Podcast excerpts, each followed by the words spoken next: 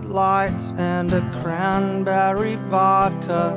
Marilyn Monroe dances dirty with Darth Vader. James Dean holds hands with the Cher impersonator. Atlanta, Georgia. Atlanta, Georgia. La estación del béisbol, ahora ya, ya- ya no hay excusa para, para no seguir este, este deporte y, y nada, estamos aquí en, hoy sí que volvimos contra las bases, la semana pasada no pudo haber, ya está grabado, así que puedo garantizarlo. Y vamos a hablar de cosas, cosas que a lo mejor a la mayoría de las personas no les acaba, que es ver a unos Imperiales Yankees batiendo todos los récords absolutos. Pero bueno, somos muy magnánimos en este programa, vamos a hablar de ello con eh, respeto y admiración. Y sé que es duro, Adri, sé que es duro, pero hay que, hay que bajar al barro de la realidad. No, a veces te, imprime la realidad una hostia y pues tienes que, que decirle las gracias a la impresora, no puedes rebatirlo. Cuando no queda nada que hacer, la guerra está perdida, la indiferencia no es. el Sí, único sí, salvaguarda. es, el- es el único momento. Es el único movimiento, ¿no? Pero, eh, esto no me lo esperaba. ¿eh? Esto no me lo esperaba. Eh, eh, ¿Puedes describirnos lo que acabas de hacer? A los que no es lo que hace muchos, hace muchos, muchos años un colega me regaló una, una bola de béisbol de, de los Yankees y la tengo en casa. Y cuando hablamos de los Yankees, pues la saco. Fíjate, yo para hablar de los Yankees hasta me corto el pelo. Vaya, eh, joder, o sea, no quería apreciarlo, pero o sea, te queda estupendamente. ¿eh? Sí, sí. Gracias, corazón. Eh, eh, eh, espero que este, bueno, nuestro invitado esta semana no, no se tome este, este programa como una encerrona.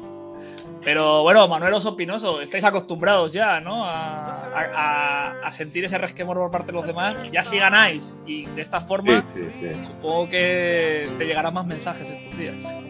Sí, la verdad es que sí. eh, pero bueno, yo no. Es algo que. Ya que estás enseñando esto, memora- memora- memorabilia, tendré que poner mi, mi insignia que tendré que poner en el, en el coche, para el coche de los, de los New York Yankees. Eh, sí, la verdad es que sí. La verdad es que más no me lo esperaba en tal volumen, pero sí que me esperaba una mejor una mejor campaña. Tal como estamos, pues no, no, no. Es que estamos en números históricos y no, no me lo esperaba tanto. Tampoco creo que sea tan bueno tanto. Es decir, estamos. Son, ¿Cuántos partidos van? 66 más o menos, ¿no? 66, 67, no lo sé. 68, sí. Sí, 68. Cin- 50-18 es el récord ahora. Cua- récord- sí. Claro, pero es que se están, se están uniendo muchas circunstancias, es decir, todavía no, no hay ningún lesionado así gra- de gravedad de, de mucho tiempo, sobre todo el que está tirando del carro de una manera espeluznante que es Aaron Judge, vamos, sin, sin lugar a dudas, la temporada de MVP. Demasiado está durando Stanton, ¿no? Para lo que nos tiene acostumbrados a, a Sí, esas lesiones sí, sí, y sí, sí, continuas. sí.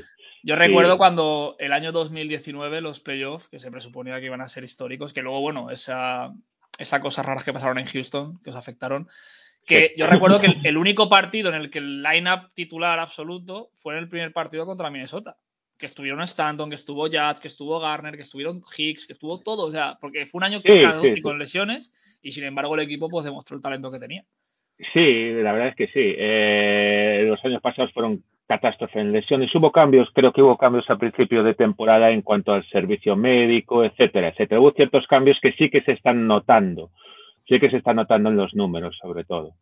Es decir, hay números que, que joder, Han fichado al, al Pintus del béisbol, ¿eh? también que le va al Madrid aquí. Es otra cosa que a la gente de bien nos, nos molesta. Y... Sí, sí, no, sí, sí. Yo ya, lo- bueno, estábamos antes en, en- en un off topic. Eh, yo soy de- dicen que soy lo único que no doy asco, que en mi afición por la NFL, que, que soy de los Colts, porque yo soy del Madrid, soy de, soy de los Yankees y soy de los Lakers, soy de Duke en baloncesto y soy de eso ya no es, ya en, cerramos Notre Dame, en Notre Dame en college. Es decir, lo tengo todo. Lo único que me salva son los, son los Colts de la, de la NFL. Y bueno, Eh. al ser- soy de Lugo y el Brevan.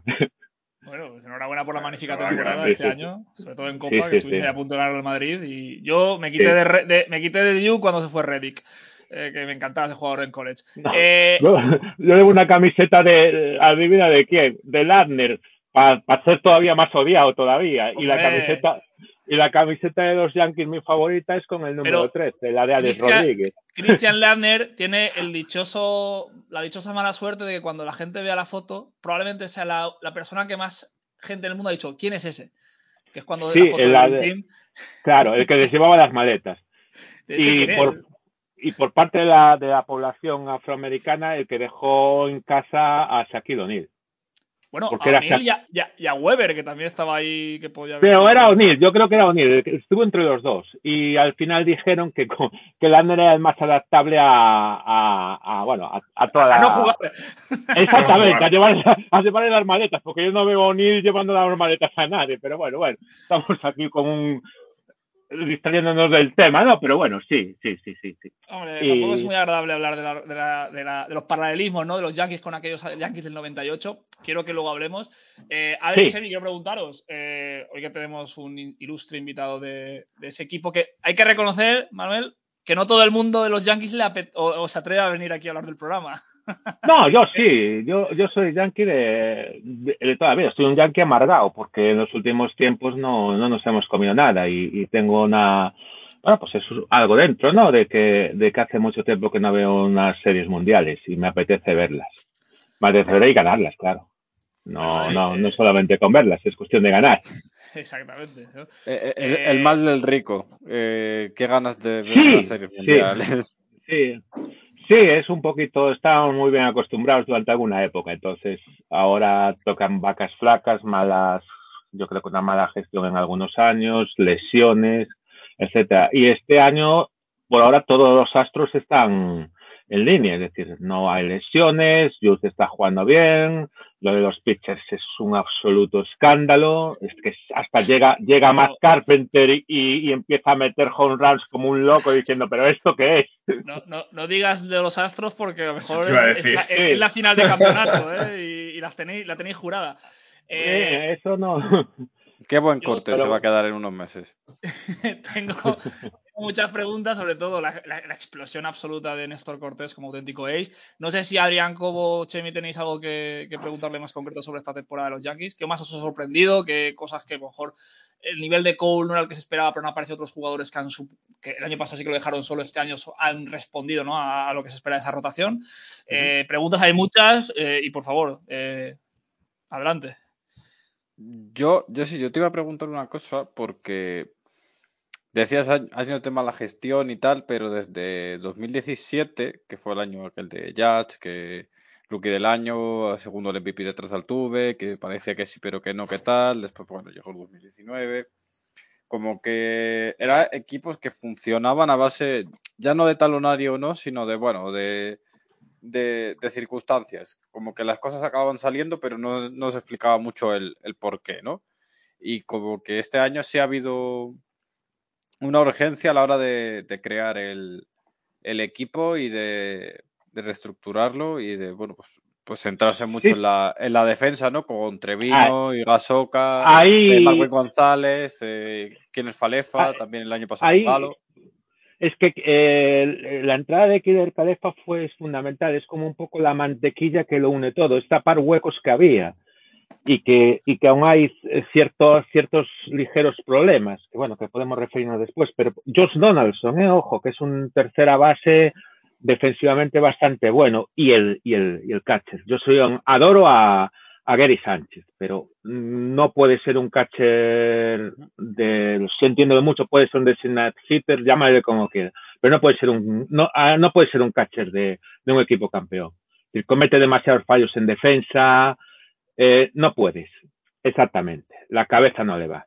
Y, y, es un tío que me encanta, me encanta el swing que tiene, me encanta verlo batear, es decir, es una maravilla, pero no. Y trajeron a, a digamos, a catchers con menos nombres, estaba eh, Kyle el medio... Sí, sí, la choca que, que creo que estaba muy underrated con lo, los números que hace. Después vino Trevino y, y joder, cómo está jugando el Trevino es muy, Trevino. Buen, es muy buen catcher, ya lo demostró en Arizona, ¿eh? es muy buen catcher. Sí, pero estaba un poco, no está dentro de. Tú cuando nombres a los mejores catchers de la liga. Sí, sí, sí, está claro, pero cuando te enfrentas a él 19 veces en una temporada te das cuenta de que ese tío es bueno.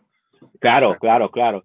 Y sobre todo, tío, fue tapando, eh, al meter en el shortstop a Kiner eh, Calefa, puedes volver a Gleyber Torres a un segundo, a una segunda base, que también es fundamental.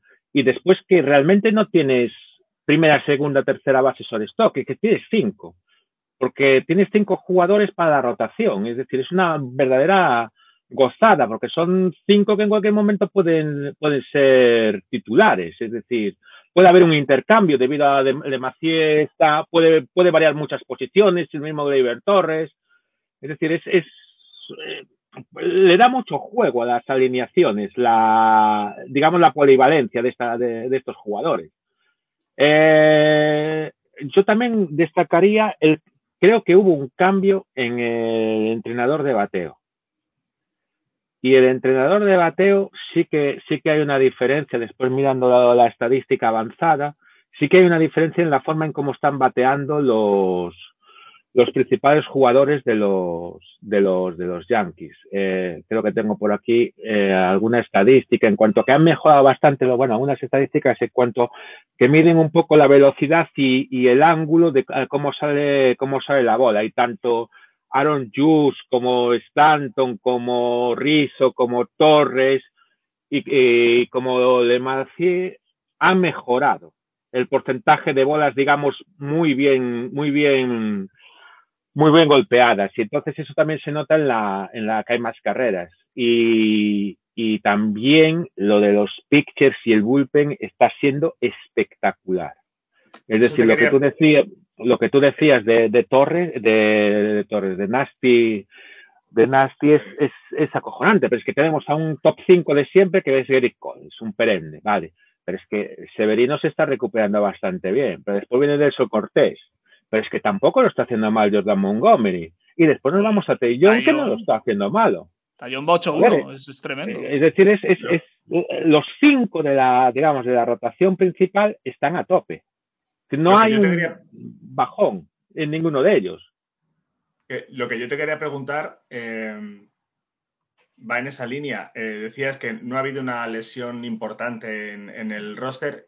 Yo creo que sí la ha habido, que es el, el closer titular, uno de los mejores closers ah, de la sí. liga. Sí, y, sí, se pero... ha, y se ha solventado de una manera espectacular. O sea, hay tres relevistas eh, haciendo una séptima, octava y novena entrada casi perfectas, pero sobre todo hay uno que no sé de dónde ha salido, que es Clay Holmes, que está haciendo una sí. temporada de escándalo. Sí, sí, sí, sí. De escándalo. Y te, Los números son eh, 0,55 de era, o sea, ni un solo jonrón permitido. Un era plus sí, de 693. O sea, sí, sí, una, una barbaridad. Una barbaridad. Es que, además, tú hablaste, de, tú hablaste del, del, del, closer, pero yo te hablo del, del, del clean up. Eh, Loisiaga también está lesionado. Y, y, es un hombre que cuando está en, en racha es muy bueno. Es muy bueno. Y, y, tenemos esos dos lesionados y el bullpen está funcionando, con lo cual, bueno, eh, eh, Michael King también está haciendo brutales Una números. De, strikeouts. Sí, sí, es decir, es, es, una barbaridad, ya te digo, es una barbaridad cómo está cómo está jugando, ya te digo, con, la, con, con Beers y con, y con Jonathan, pero eso lo vamos a necesitar al final, no vamos a desperdiciar a Chamba. Es más, ¿no da, un poco, eh, ¿no, da, ¿no da un poco de vértigo eh, que a estas alturas de temporada esté yendo todo tan bien. Es decir, o sea, una temporada, sí. si tú sabes que al final siempre se te, se te, sale la cadena, se te pincha una rueda, se te va el manillar, al final tienes que ir haciendo ajustes para, para llegar hasta el final de la temporada. Y, y, todos los equipos están teniendo un problemita, un problemón, un problemazo, pero resulta que los Yankees no tienen problemas y los pequeños sí. problemas que han tenido los han solventado bastante bien. ¿No da un poco de miedo de esto va, ¿Nos va a pasar como a, lo, como a los Mariners de 2001? Sí, que son el equipo que más, que más, que no llegó a casi nada y que tiene, tuvo un récord mejor que, nos, que, que tenemos ahora nosotros. Sí, es decir, si miras los datos, los datos de, de los últimos años, o no, no, no de los, de los antiguos, los equipos con los mismos récords que los Yankees, normalmente no ganan las series mundiales. Es decir, no se eh, llegan a playoffs fácil, es decir, una, un alto porcentaje, no sé si era un 80%, llegan a playoffs, pero después ganar las series mundiales muy poquitos. Ganar las series mundiales muy poquitos. No, no hay tantos que ganaron. Mira, desde el 95 están los, sí, los siete del 2001 que perdieron, además, eh, eh, estrepitosamente. Están los Yankees del 98 que ganaron las series mundiales, pero después está Cleveland del 95, perdió las series mundiales, Baltimore del 97 ni llegó a ellas, Eh, los Caps del 2016 sí que ganaron las, las series mundiales, pero el resto, Atlanta en el 98, Cleveland en el 99, Atlanta en el 2003, los Yankees del 18 y los Dodgers del 19, El 18 todos hubo estos, hubo un huracán, un huracán, perdona. Claro, caricia al ego que puedo tener hoy. Sí, de todo, de todos esos equipos, ninguno, ninguno llegó a series mundiales. Y estamos hablando de, de récords. Podemos hablar casi eh, similares. No te digo, no te, no son superiores a, a los a los de los Yankees, porque los Yankees ahora mismo, a, la estadística que tengo es hasta 66 partidos. Hasta 66 partidos desde el 95 es la, la segunda tercera mejor marca, porque es exactamente idéntica a los Yankees del 98. Y los Seattle del 2001 es la mejor es la mejor temporada de toda la historia hasta 66 partidos. Y En luego los primeros hasta los- 66. Aguantaron, Bueno, aguantaron. Sí, sí, pero, pero perdieron, no llegaron ni a las, ni a las, Bueno, ni a las series lo- mundiales. Lo que en baloncesto fue los, los Warriors del 73-9, que luego pues perdieron la final. Es que al final Sí, te acuerdas sí, sí, de sí. quién gana al final. Los récords están muy bien y todo eso, pero Sí, sí, pero no, no, no, no, no, no se nace para ser segundos, ¿no? Y lo que te importa es que al final, al final de año, pues, al final de las series mundiales se gane. Pero la, yo tengo una, una teoría, eh, que es que eh, para llegar a playoff llega siempre el equipo más regular, el equipo que más victorias, ahí se puede incluso las sabermetrics pueden funcionar, puedes, puedes predecir. Una vez que empiezan la, la temporada de playoffs, eso es impredecible. Son deportes diferentes, yo siempre lo digo. Sí. Son, o sea, hay, uno, uno es la liga regular y otro son los playoffs. Sí, sí, correcto. y se, juegan correcto. de, y se juegan de manera diferente y se, Eh, y se afrontan de manera diferente. Nosotros, yo soy de los Giants y el año pasado hicimos una temporada regular inmaculada, perfecta, pero llegaron agotados mentalmente a los playoffs y ya no, no había manera de sacar nada más. Y, Sí, y fue, y- fue- fue muy exigente y al final eso se paga. Y en las series a siete, a cinco partidos, pues casi no te digo que eh, llegado ese momento te las puede ganar cualquiera. Hombre, pueden ganarlas, es decir, lo que más o menos sí que eh, a mí me gusta, te digo. la- Atlanta y los Dodgers, por ejemplo, que o sacaban a 20 Washington. victorias. Sí, O claro, Washington lo, contra Houston.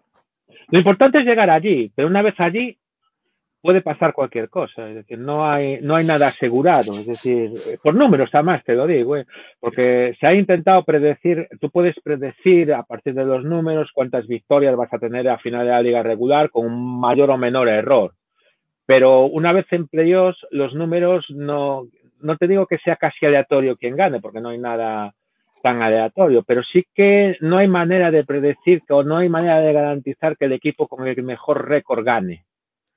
O incluso el mejor pitcher. Yo recuerdo a Shane Bieber en la temporada de los 60 partidos, temporada absolutamente histórica, y el primer partido contra los Yankees fue un descalabro monumental. Ah, sí. O sea que al final es también cómo llega esta persona. Y, y esto es como la tercera semana del tour. Septiembre es criminal. Septiembre pone a cada uno en su sitio. Sí, sí, sí, sí, sí. Lo comentábamos sí, la semana pasada con los padres, que perdieron veintipico partidos en los últimos 30. O sea, es que esto son muchos meses, mucha convivencia, muchos vuelos juntos. Y que no te digo yo que ya Jess Stanton, por algún choque de egos, a ver quién llega con más con runs al final, discutan y se vaya todo un poco, se desmorone. Hay muchos factores eh, aquí.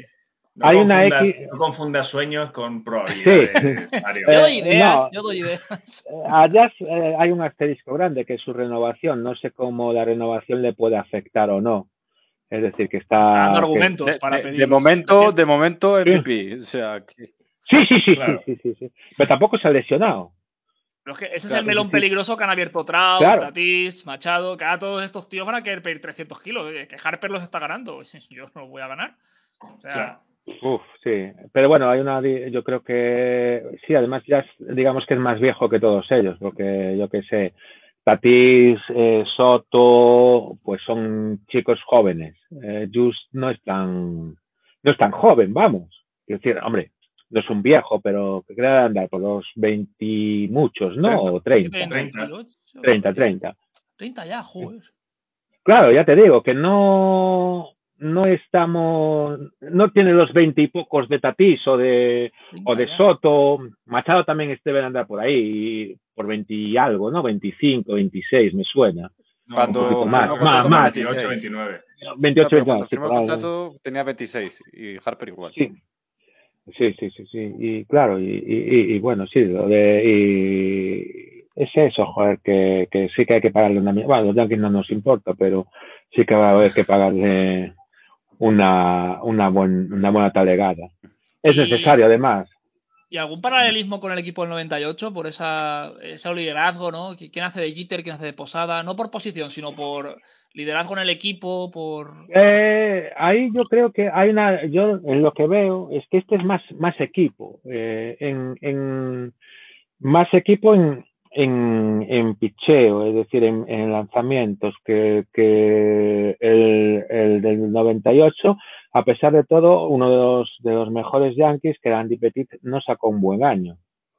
No hizo un buen año en el 98. Y, y sin embargo, eh, todos los lanzadores están, están, vamos, están a todo en, el, en este año, en el 2022. Además, en, en carreras por en carreras por, por, juego, creo que los dos equipos están más o menos igual, que es, que es en cinco. Este año, Jules se está tirando del, del, carro, porque hay dos agujeros claros en, en, para mi gusto en los Yankees del 2022 a día de hoy, que uno es Aaron Hicks y el otro es Galo con sus salvedades. Es decir, Galo te va a tener su racha de 12 partidos en que hablaremos muchísimo de su resurrección, de patatín, patatá.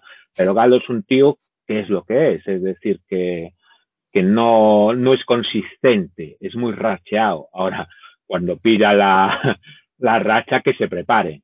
Todavía no la ha pillado, así una buena, pero que se prepare.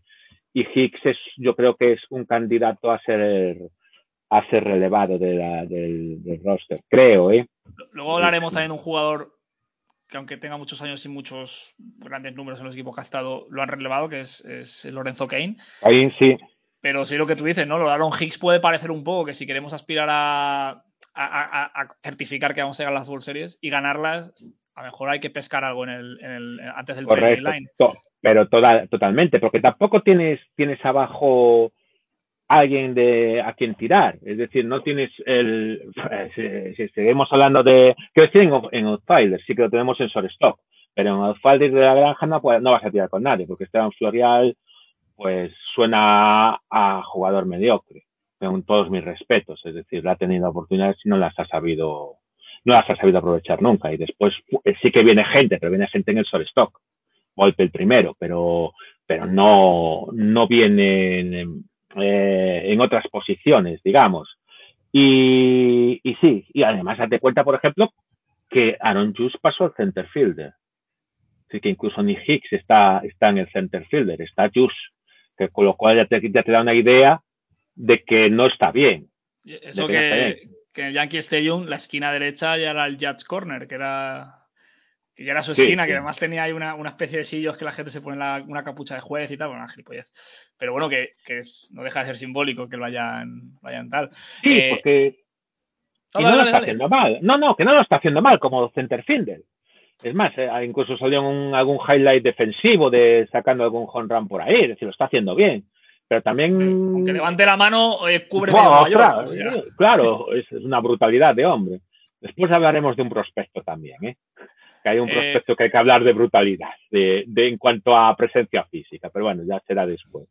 Y, y, y, eso, que sí, que yo creo que hay, además Centerfielder yo creo que corre más riesgo de lesionarse, fíjate bien.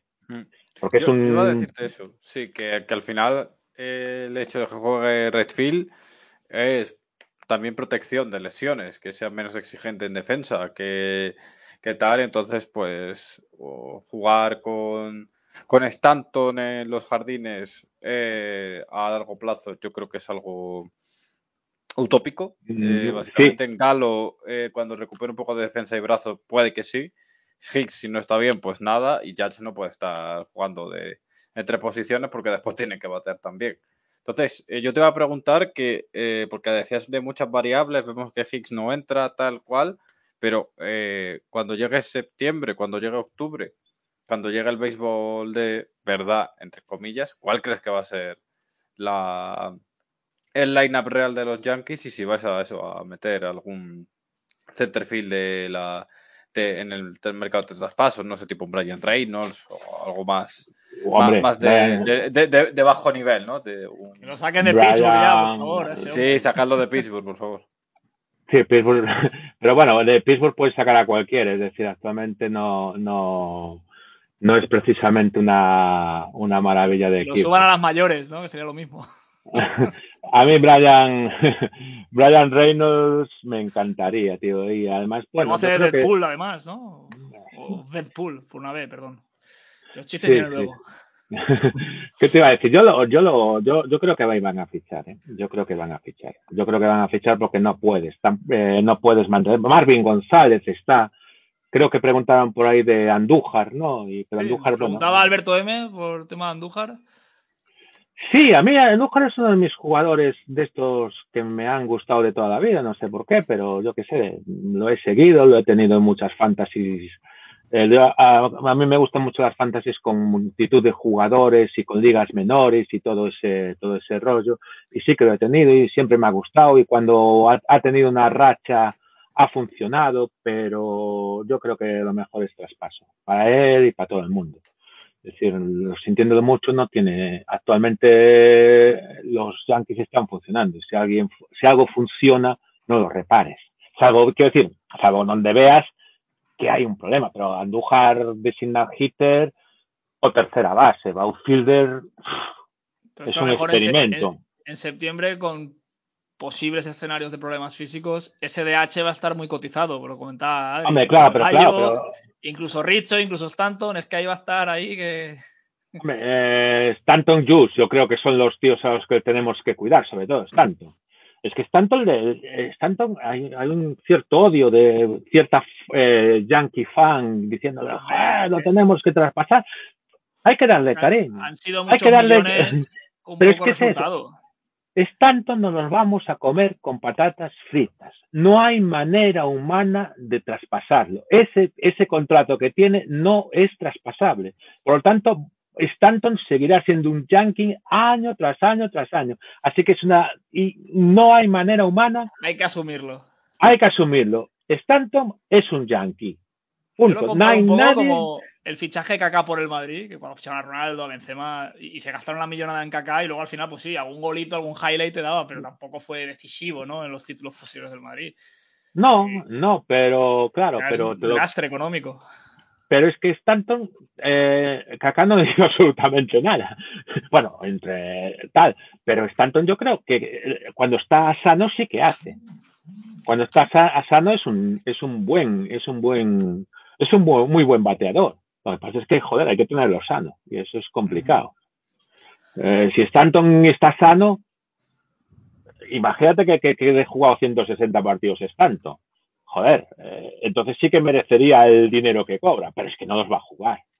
Sabes que se va a lesionar. Eh, para cerrar con los Yankees, antes de pasar al siguiente tema, ¿algún apunte más que quieras no, yo nada más. Es decir, eh, el, problema de Andújar, que creo que sí que se va a ser, va a ser traspasado, esperar a que vuelvan, a que vuelvan los dos lesionados, los que dijiste del bullpen, con lo cual ya sería la releche. Y también con la, con la comparación con el 98 hay una cosa, en, en, si hablamos de los dos equipos, la mayor diferencia que hay es en, en, el, en los lanzadores. Es decir, los Yankees del 98 permitían sobre cinco carreras, un poquito menos eh, por partido. Estos permiten menos de tres. La diferencia es enorme en cuanto a eso y también en cuanto a diferencia, a tanteos decir, estos Yankees apabullan. Si les sale el partido, hemos visto algún partido de 18-3, una cosa por el estilo. Estos Yankees apabullan. Apabullan. La diferencia que consiguen es brutal. La diferencia de carreras es brutal hasta ahora. Y eso es una diferencia con los Yankees del 98. El otro día puse un rato a los Cubs que iban 17-4 en la quinta entrada y lo quité. Dije, ya está, se acabó. Sí, sí, no, no, no. Es que cuando empiezan y no, no permiten. Hay una, creo que fue contra los Yankees cuando le salió uno que sacó una curva a la velocidad más lenta nunca jamás tirada en la MLB, un, uno y que le metieron un zapatazo. No sé si fue Kyle que le metió un zapatazo afuera, es decir, no, no le permitió esa, esa tontería. No sé si fue contra los Cleveland precisamente, no lo sé, que lanzó un, no sé si os acordáis, que lanzó, fue bastante highlight. Sí, lanzó un, un jugador de posición, era Sí. la novena y fue un jugador de posición. No sé yo si fue Meléndez de Kansas City Royals, no lo sé. Sí, y que, que eso, que era una curvita a 30, 40, Sí, sí, Y sí. Una curvita metió- de vámonos al hotel, eh, no le bates, vámonos a casa. sí, y no se la, no se la perdonaron. Es decir, pata, para afuera. Pues eso dice muchas cosas de este equipo y de la competitividad.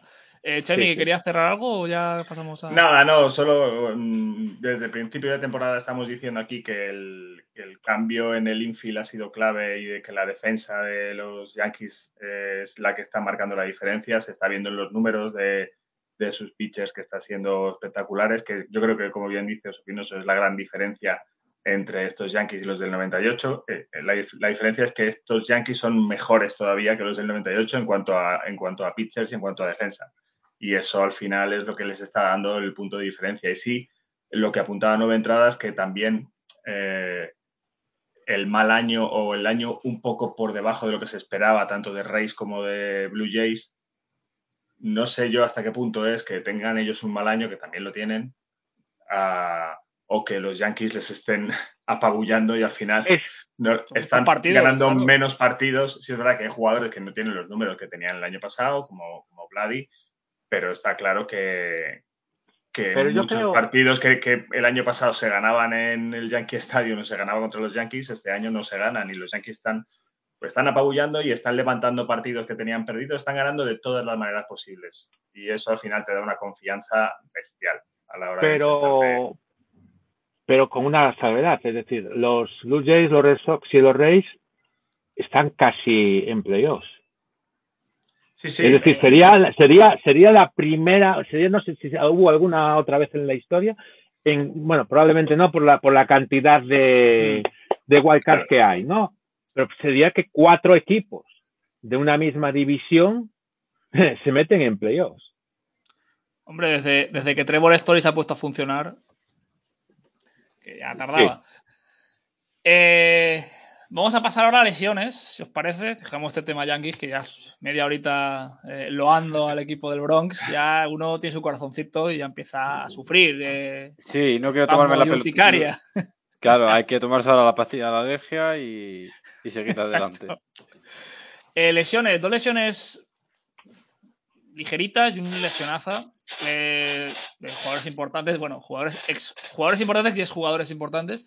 Eh, Machado y Mookie Betts se han lesionado y luego pues un jugador que ha tomado el pelo mm, a una ciudad entera o por lo menos al barrio de Anaheim es, Genio. es genio absoluto. Anthony Rendon, que solo ha hecho falta hacer ese temporada absolutamente en los Nationals para hacer un contratazo del copón y pues no sé a qué se ha dedicado el resto de sus días, pero bueno, eh, lesión para toda la temporada. ¿Se notará? Bueno, puede ser, pero tampoco creo que sea el mayor problema de los Angels. Chemi, ¿querías hablar? Quiero romper una lanza a favor de Anthony Rendón. Vale, Chemi se va del programa, gracias Chemi. Porque el primer año de Rendón en Los Ángeles es muy bueno. Es el año de la pandemia, son 60 juegos solo, pero, pero acabó décimo en, en la votación por, el MVP en la americana. Eh, mm, tuvo un OPS de. Espera, que lo tengo aquí apuntado.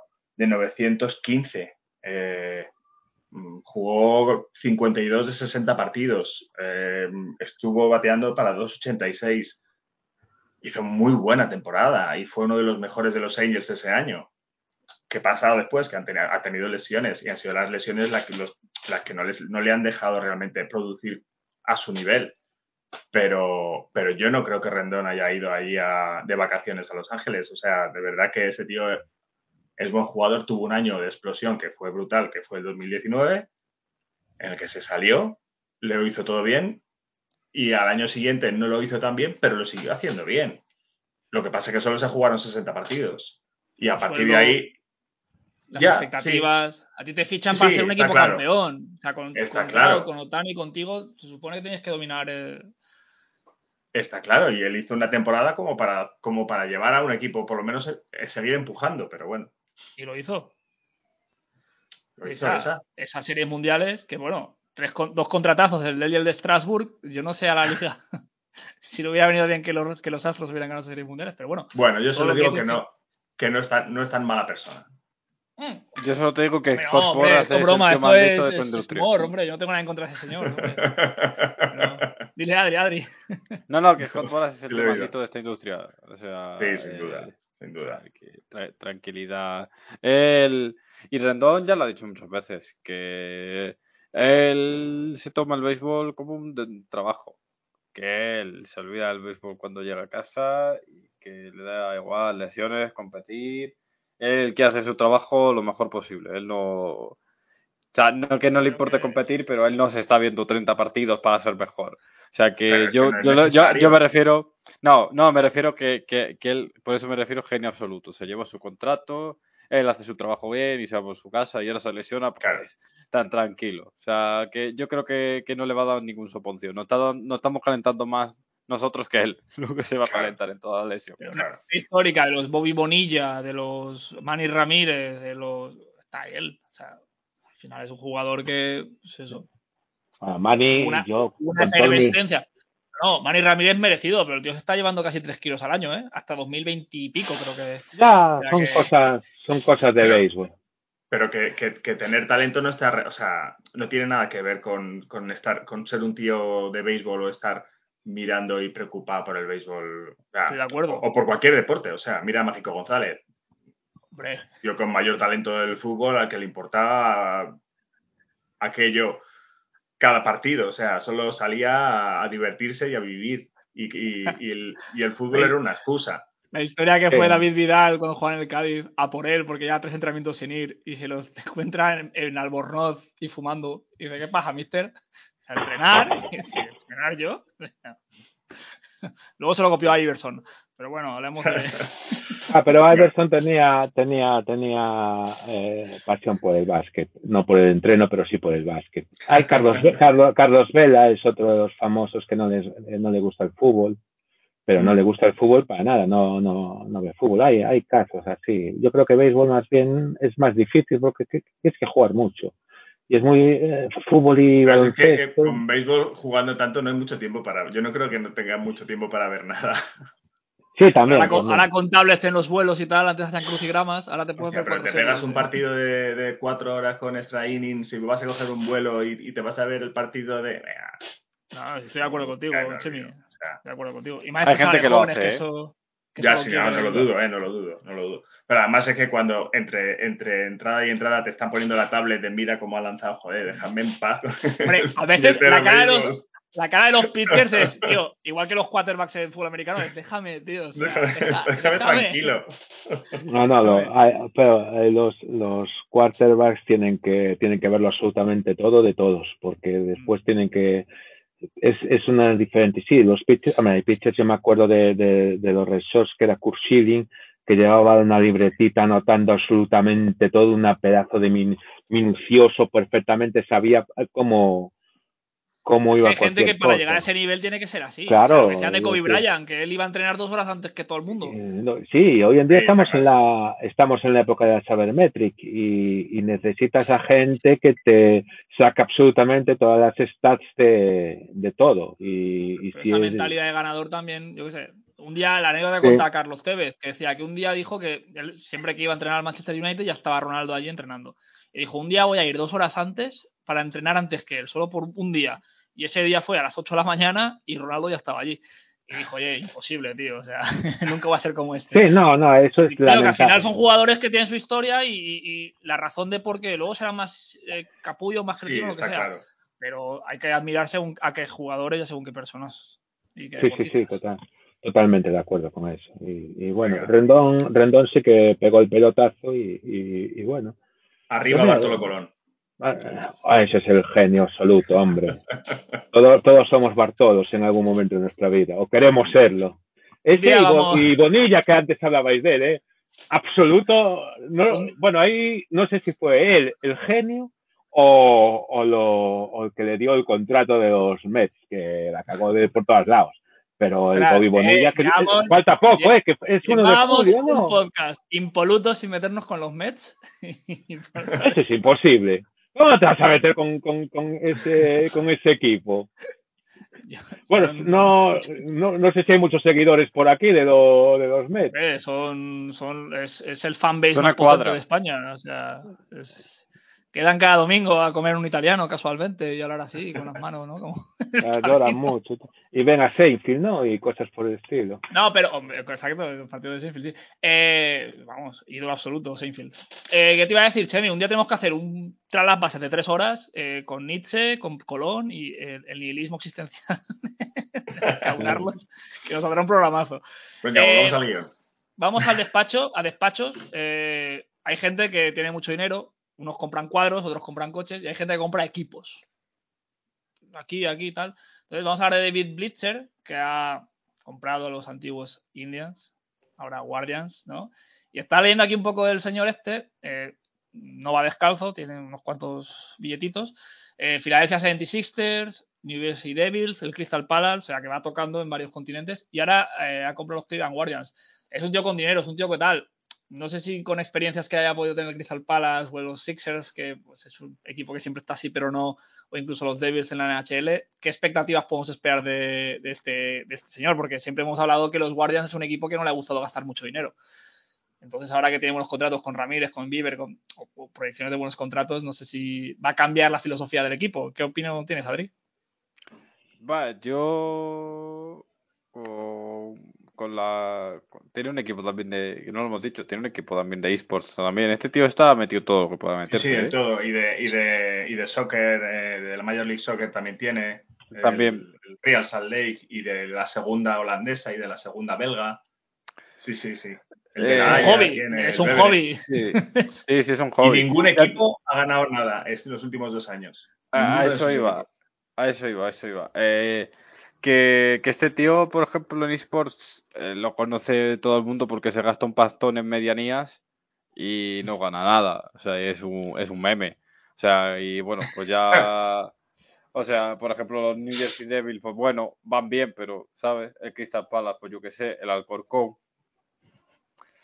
Pues bueno, o sea, Sí. este señor no, no tiene el mejor Eh, historial, pero bueno. Y en la Eh, Bundesliga tiene otro, ¿eh? Que hmm. la- Pero bueno, esto, creo que- esto es un récord, ¿eh? O sea, Sí, el décimo. Decimocuarto Augsburgo, decimosegundo Crystal Palace. El, el de la Haya de la segunda holandesa ha quedado cuarto en segunda división. El Beveren de segunda belga ha quedado tercero en segunda división. Creo que tiene también el, el equipo de triple A de los Yankees. Ah, bueno, mira, eso ahí puede. E- ese va a tener que venderlo, pero bueno. Sí. No, Bueno, más está- que nada está- porque no puede, no puede No estar en dos organizaciones a la vez. Así que. Claro. Pero eh, a, a lo que iba es que, bueno, que tampoco tiene el mejor historial. Pero bueno, supongo que es el primer paso a vender la totalidad de los Guardians. Que no haya ningún inversor que pueda, quiera, desee comprar el 100%, pero sí progresivamente vaya haciendo una, una amalgama de gente que meta dinero, ¿sabes? Tipo, pues yo que sé, como los Pozo aquí en Italia, en Europa, con el fútbol, pues gente de ese cariz, ¿no? De decir, pues meter tres dueños, cuatro del 25-30% y quedarse el equipo a modo inversión. No sé si eso va a cambiar. Sinceramente, este tío es conocido por meter pasta. Pero claro, meter pasta en gente que tampoco funciona muy allá. Entonces, no sé, supongo que si deja el béisbol un poco en tal, pero él mete dinero, pueda cambiar un poco eso y que le paguen a Bieber. Ya le han pagado, por ejemplo, a José Ramírez, que era una condición que él quería, entre comillas, ¿no? Que José Ramírez se quedase en el equipo, intentar retenerlo para facilitar un poco la idea de marca y la inversión y nada más. Entonces, po- a lo mejor por ahí sí que se ve un cambio, ¿no? En el, en el equipo y que se invierta pues en jugadores propios, au- aunque sea, ¿no? Que se paga a Andrés Jiménez, a Cohn cuando le llegue el día y demás. Pero bueno, eh, resultados en Cleveland pues tendrán que depender de que, Ter- de que Francona pues siga siendo Jesucristo y, y puedan ganar la división. Sí, porque lo está haciendo Francona este año es para, para hacerle un monumento en Cleveland, vamos. Sí, Allí sí, sí. En el puente ese donde están los dos guardianes, poner a Francona en medio. Sí, no, no, Hombre, la, no. la- la pechada White Sox un día tendremos que eh, hablarla con más tiempo porque Sí. no está en el guion, pero vaya tela. Bueno, lo comentamos otro día por encima de lo, lo gusto que están con la rusa allí, pero bueno, al final todo sí que está siendo un poco la excepción de este año. Eh, De momento. un- De momento, de momento. Sí, hemos dicho, a lo mejor esto. Aquí a septiembre, el bueno de Quedan- Cassettes tiene. Es que quedan casi material. 100 partidos. Es que casi quedan 100 partidos. O sea. También tienen que ganar no. 60 de esos 100 partidos. también. Joder, a mí siempre si- me hundes. Si os parece. No, no, no. con- Eh, ponemos aquí el contexto entero. Sí. Para no ser monotemáticos con un equipo solo, hay otro equipo que también está haciendo muy bien. Probablemente se esperaba tan bien que lo hicieran, pero no se esperaba que un tipo que lleva un año sin jugar, con 38 años, que es el señor Verlander, estuviera a ese nivel tan supremo. Eh, como posible final de, conf- bueno, de conferencia de, de campeonato, Manuel, eh, no sé si estás siguiendo mucho los Astros este año. ¿Hay Nah, algún no. rencor, rencor que puedas manifestar de forma un poco más agresiva con a los ese equipo. astros. A los astros. Yo a los astros no los quiero ver delante, porque nos han robado realmente algún campeonato, pero después no. Yo supongo que será contra Dodgers, fíjate bien, eh, la, la cuestión. Eh, los Phillies están, están jugando, están jugando bien, Justin Verlander, pues bien, pero estamos todavía en comienzo. Yo esperaría y, yo creo que, que Dodgers es el, rival a batir aparte de nuestro de nuestra propia nuestra propia división ¿eh? puede haber hay cosas que pueden ser coyunturales o digamos que sean momentáneas es diferenciar la tendencia de la moda es decir una puede ser picos de forma que no sean constantes en el tiempo Eh, yo no no, no me fiaría no me fiaría demasiado. A los astros les tienes un, un, cierto más respeto por todas las trampas que hacen y demás, demás cosas. Y, y, y, y bueno, LA, pues LA es LA. Eh, habrá que ver, habrá que ver todo.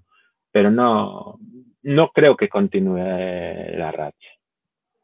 ¿Qué quieres que te diga? Opiniones. No, por supuesto, aquí todas son bienvenidas y discrepar es lo mejor que hay para un debate sano. Eh, Adri, sí, pero eh, los Astros, eh, que han lanzado eh, dos entradas inmaculadas, que, a ver, es que no sé por dónde empezar porque el dato es, es abrumador, ¿vale? Es me- el otro día no sé quién puso porcentajes y es lo más exagerado que se ha hecho nunca. ¿no? yo, yo, yo, Esto- o sea, es, a ser, a ver, es que por dónde empezamos, a ver, vamos a empezar por lo básico, entrada inmaculada, tres outs, tres bateadores enfrentados, nueve strikes, o sea, no, no, sin fallo, ¿vale? Para que no lo sepa. Bien, hacer una entrada inmaculada ya es complicado per se, porque bueno, eh, se tiene que dar una serie de condicionantes bastante, bastante importantes. Eh, pero el tema es que hi- hicieron dos entradas inmaculadas en un partido, con lo cual dices, ¡buah! Es impresionante porque eh, son dos en un partido es difícil. Ya, tan, tan impresionante que no ha sucedido nunca. Es la primera vez que pasaba.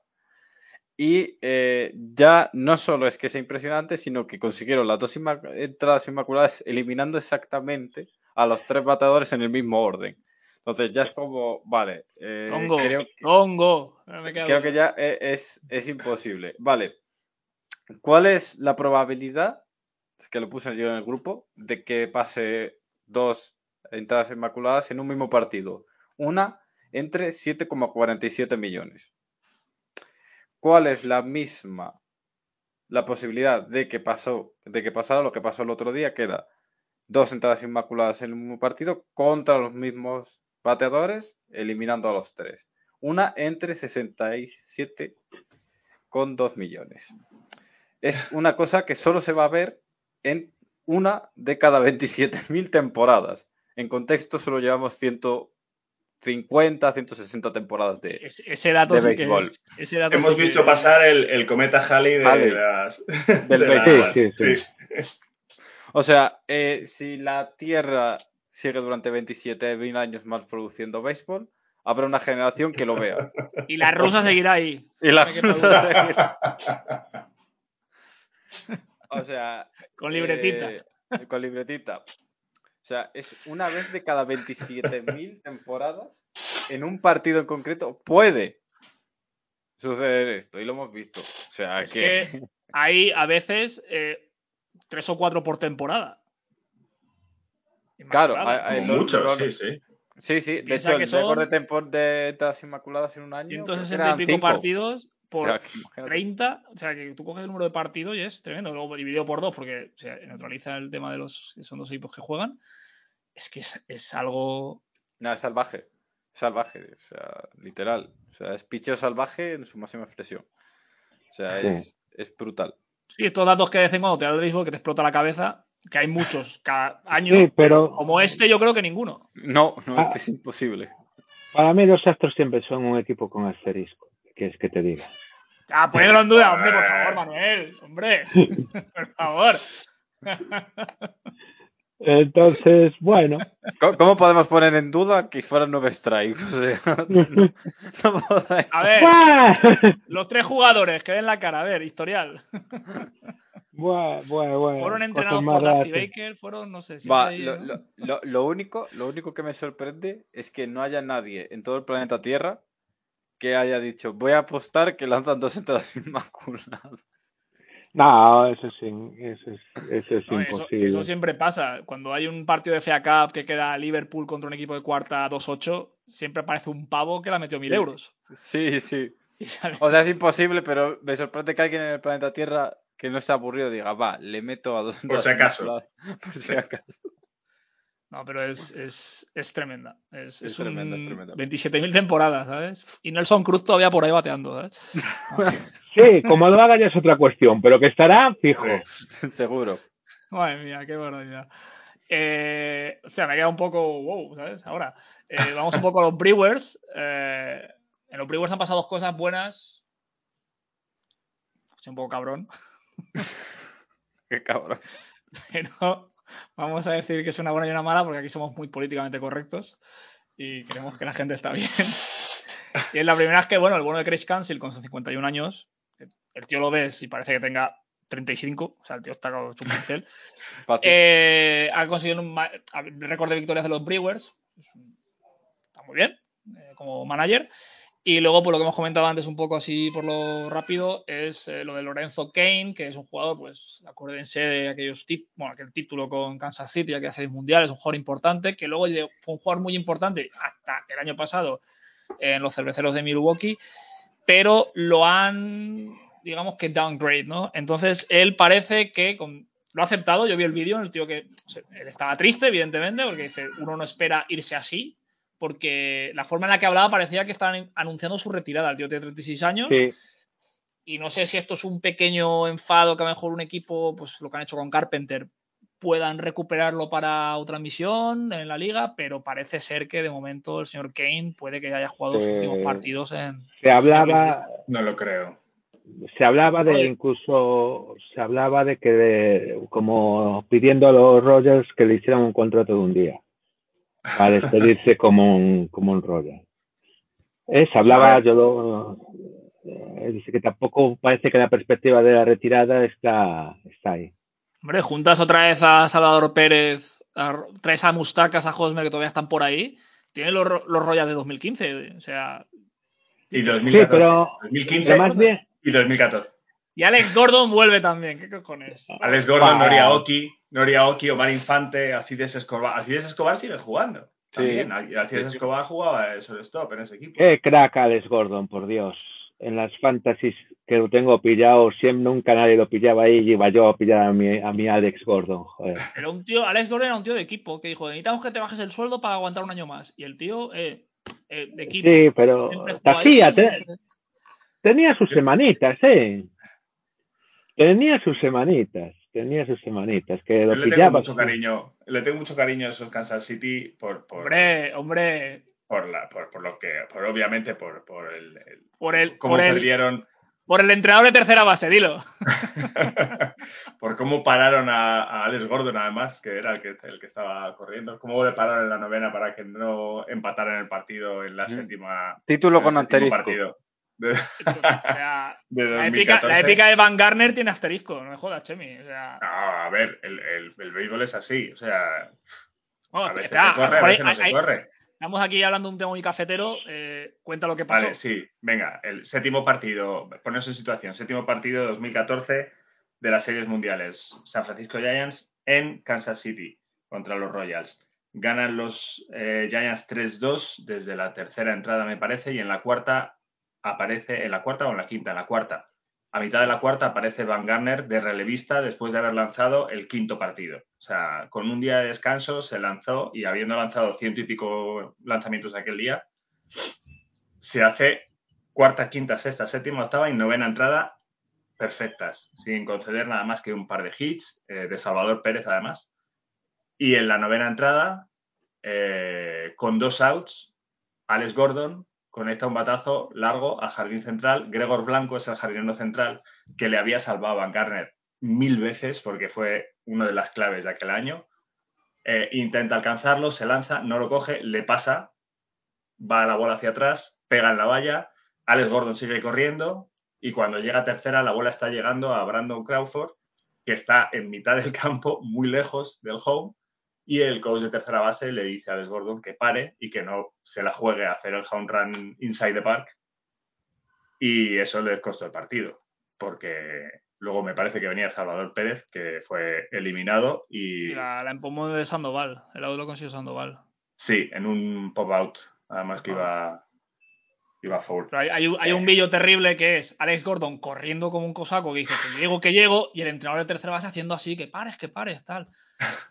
Yo no sé Yo si, no sé bueno, si hubiera llegado, eh, sinceramente. No sé si hubiera llegado, porque era Brandon Crawford y era Buster Posey en el Pero catcher. pon- pon- Pero hay ponte esa épica, Chemi, porque ahí acaban las series mundiales. Y es un todo sí, nada. pero, pero, pero ponte que lanza- lanzan, lo eliminan y se acaba el partido. Y la Pero qué segundos de epicidad, es que son segundos de película. Pones la canción de Carros de Fuego de Vangelis y, y, joder, tío, o sea, tienes probablemente el mejor out para ganar una serie mundial de la historia.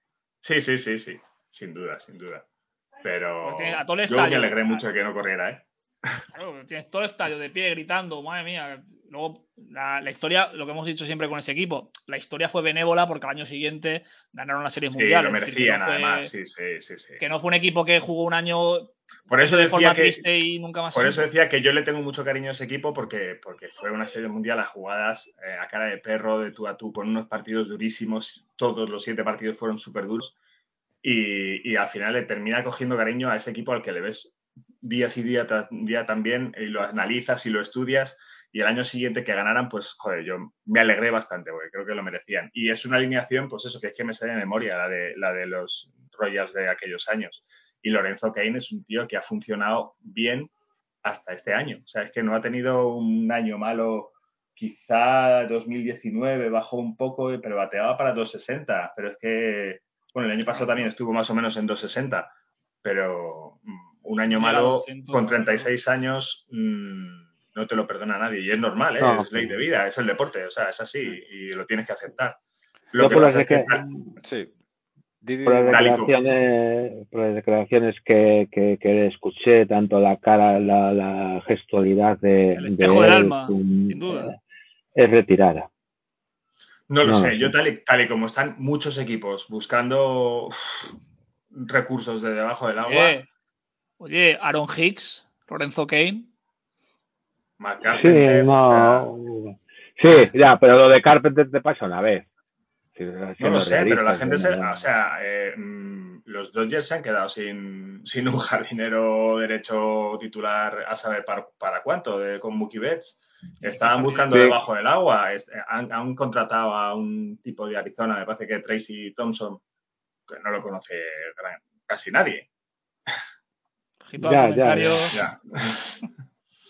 Hay que decirlo para los que nos estén escuchando. Eh, según nueve entradas, lo sacan del equipo donde el promedio, donde el promedio más tibio es la cerveza que hacen. Eh, humor, humor, humor, desde Argentina. Un saludo, Eh, Ariel. te, te- te iba a decir, no es. sé, no, no sé cuál es la, buena noticia y la mala. O sea, Council lleva unos años. Espérate, espérate. Council lleva unos años brutal. Brutal. Pero el que la franquicia sea que el equipo, un tío que lleva 6-7 años, es verdad que es muy buen nivel, tenga el récord de victorias eh, dice bastante poco de sus predecesores. Exacto, exacto. Y, y que que Lorenzo Kane se, se, se retire o no, lo corten tal cual, es como le han hecho el favor, entre comillas, de llegar a los 10 años de servicio. Ese señor va a cobrar su pensioncita de MLB por haber llegado a los 10 años de, de servicio. Eh, tienen dos buenos centerfielders ahora de, de reemplazo.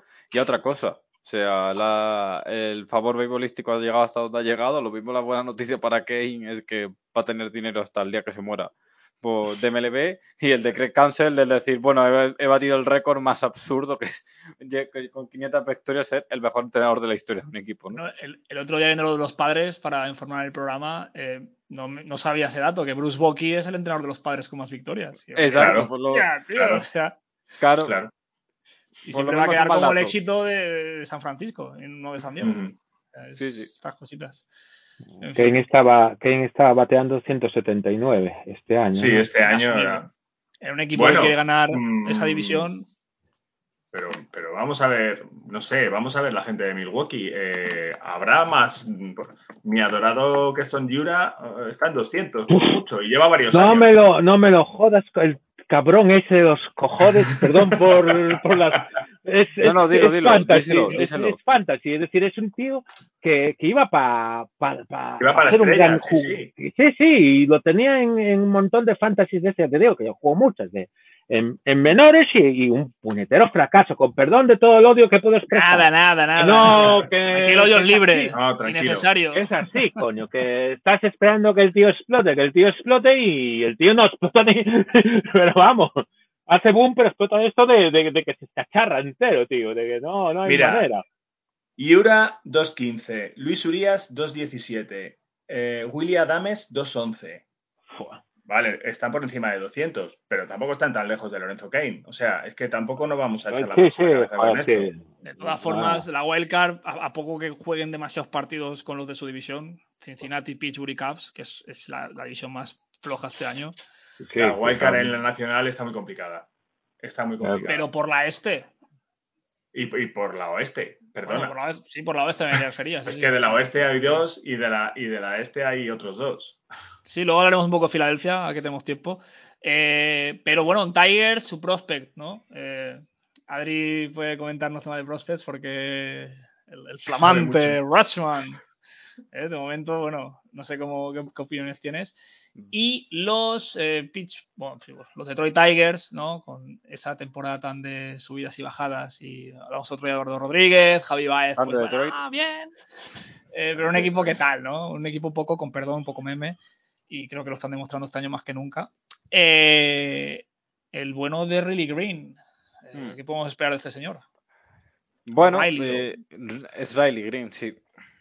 Eh, a ver, pues era el segundo mejor prospect después de que subiese Bobby White y, y Spencer Torkelson de, de la liga.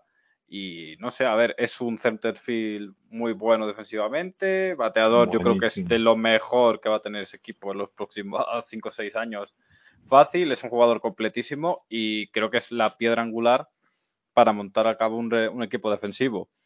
Ellos pensaron en Correa y Green más Tolkerson para terminar de, de conjugar esas, esas, posiciones importantes, ¿no? Que son primera base, el centerfield y el, y el shortstop. Eh, bueno, pues se quedaron con Javi Baez y de momento, pues a ver si se recupera en algún momento Baez. Después, pues bueno, pues, tenían bastante buena pinta el, en el picheo, pero bueno, lo que dijimos la semana pasada, que se han caído y tal, y bueno, pues Green pues no llega en el mejor momento, pero viendo la temporada, eh, tampoco es que le vaya a venir mal, porque bueno, pues si tienen que tomarse, pues Tolkerson al principio empezó muy mal y ha ido recuperando, la ha pasado a Bobby White, a Julio Rodríguez, eh, a Adley Rashman ahora mismo y tal, pues sí, sí, él ha empezado bien, pero si tiene que, coger una mala racha, recuperarse un poco de la lesión del pie que tuvo, que se lo fracturó, iba a iba a estar en el, roster de Opening Day, pero no pudo por la lesión, así que bueno, eh, si tienen que coger un poco más de relajación en cuanto a su progresión, porque no, ya sabemos que no es lineal, que es una cosa que, que tiene sus idas y venidas, así que bueno, pues eh, yo creo que, que Detroit espera pues de este tío pues que se base mucho, que bate bastante bien, que,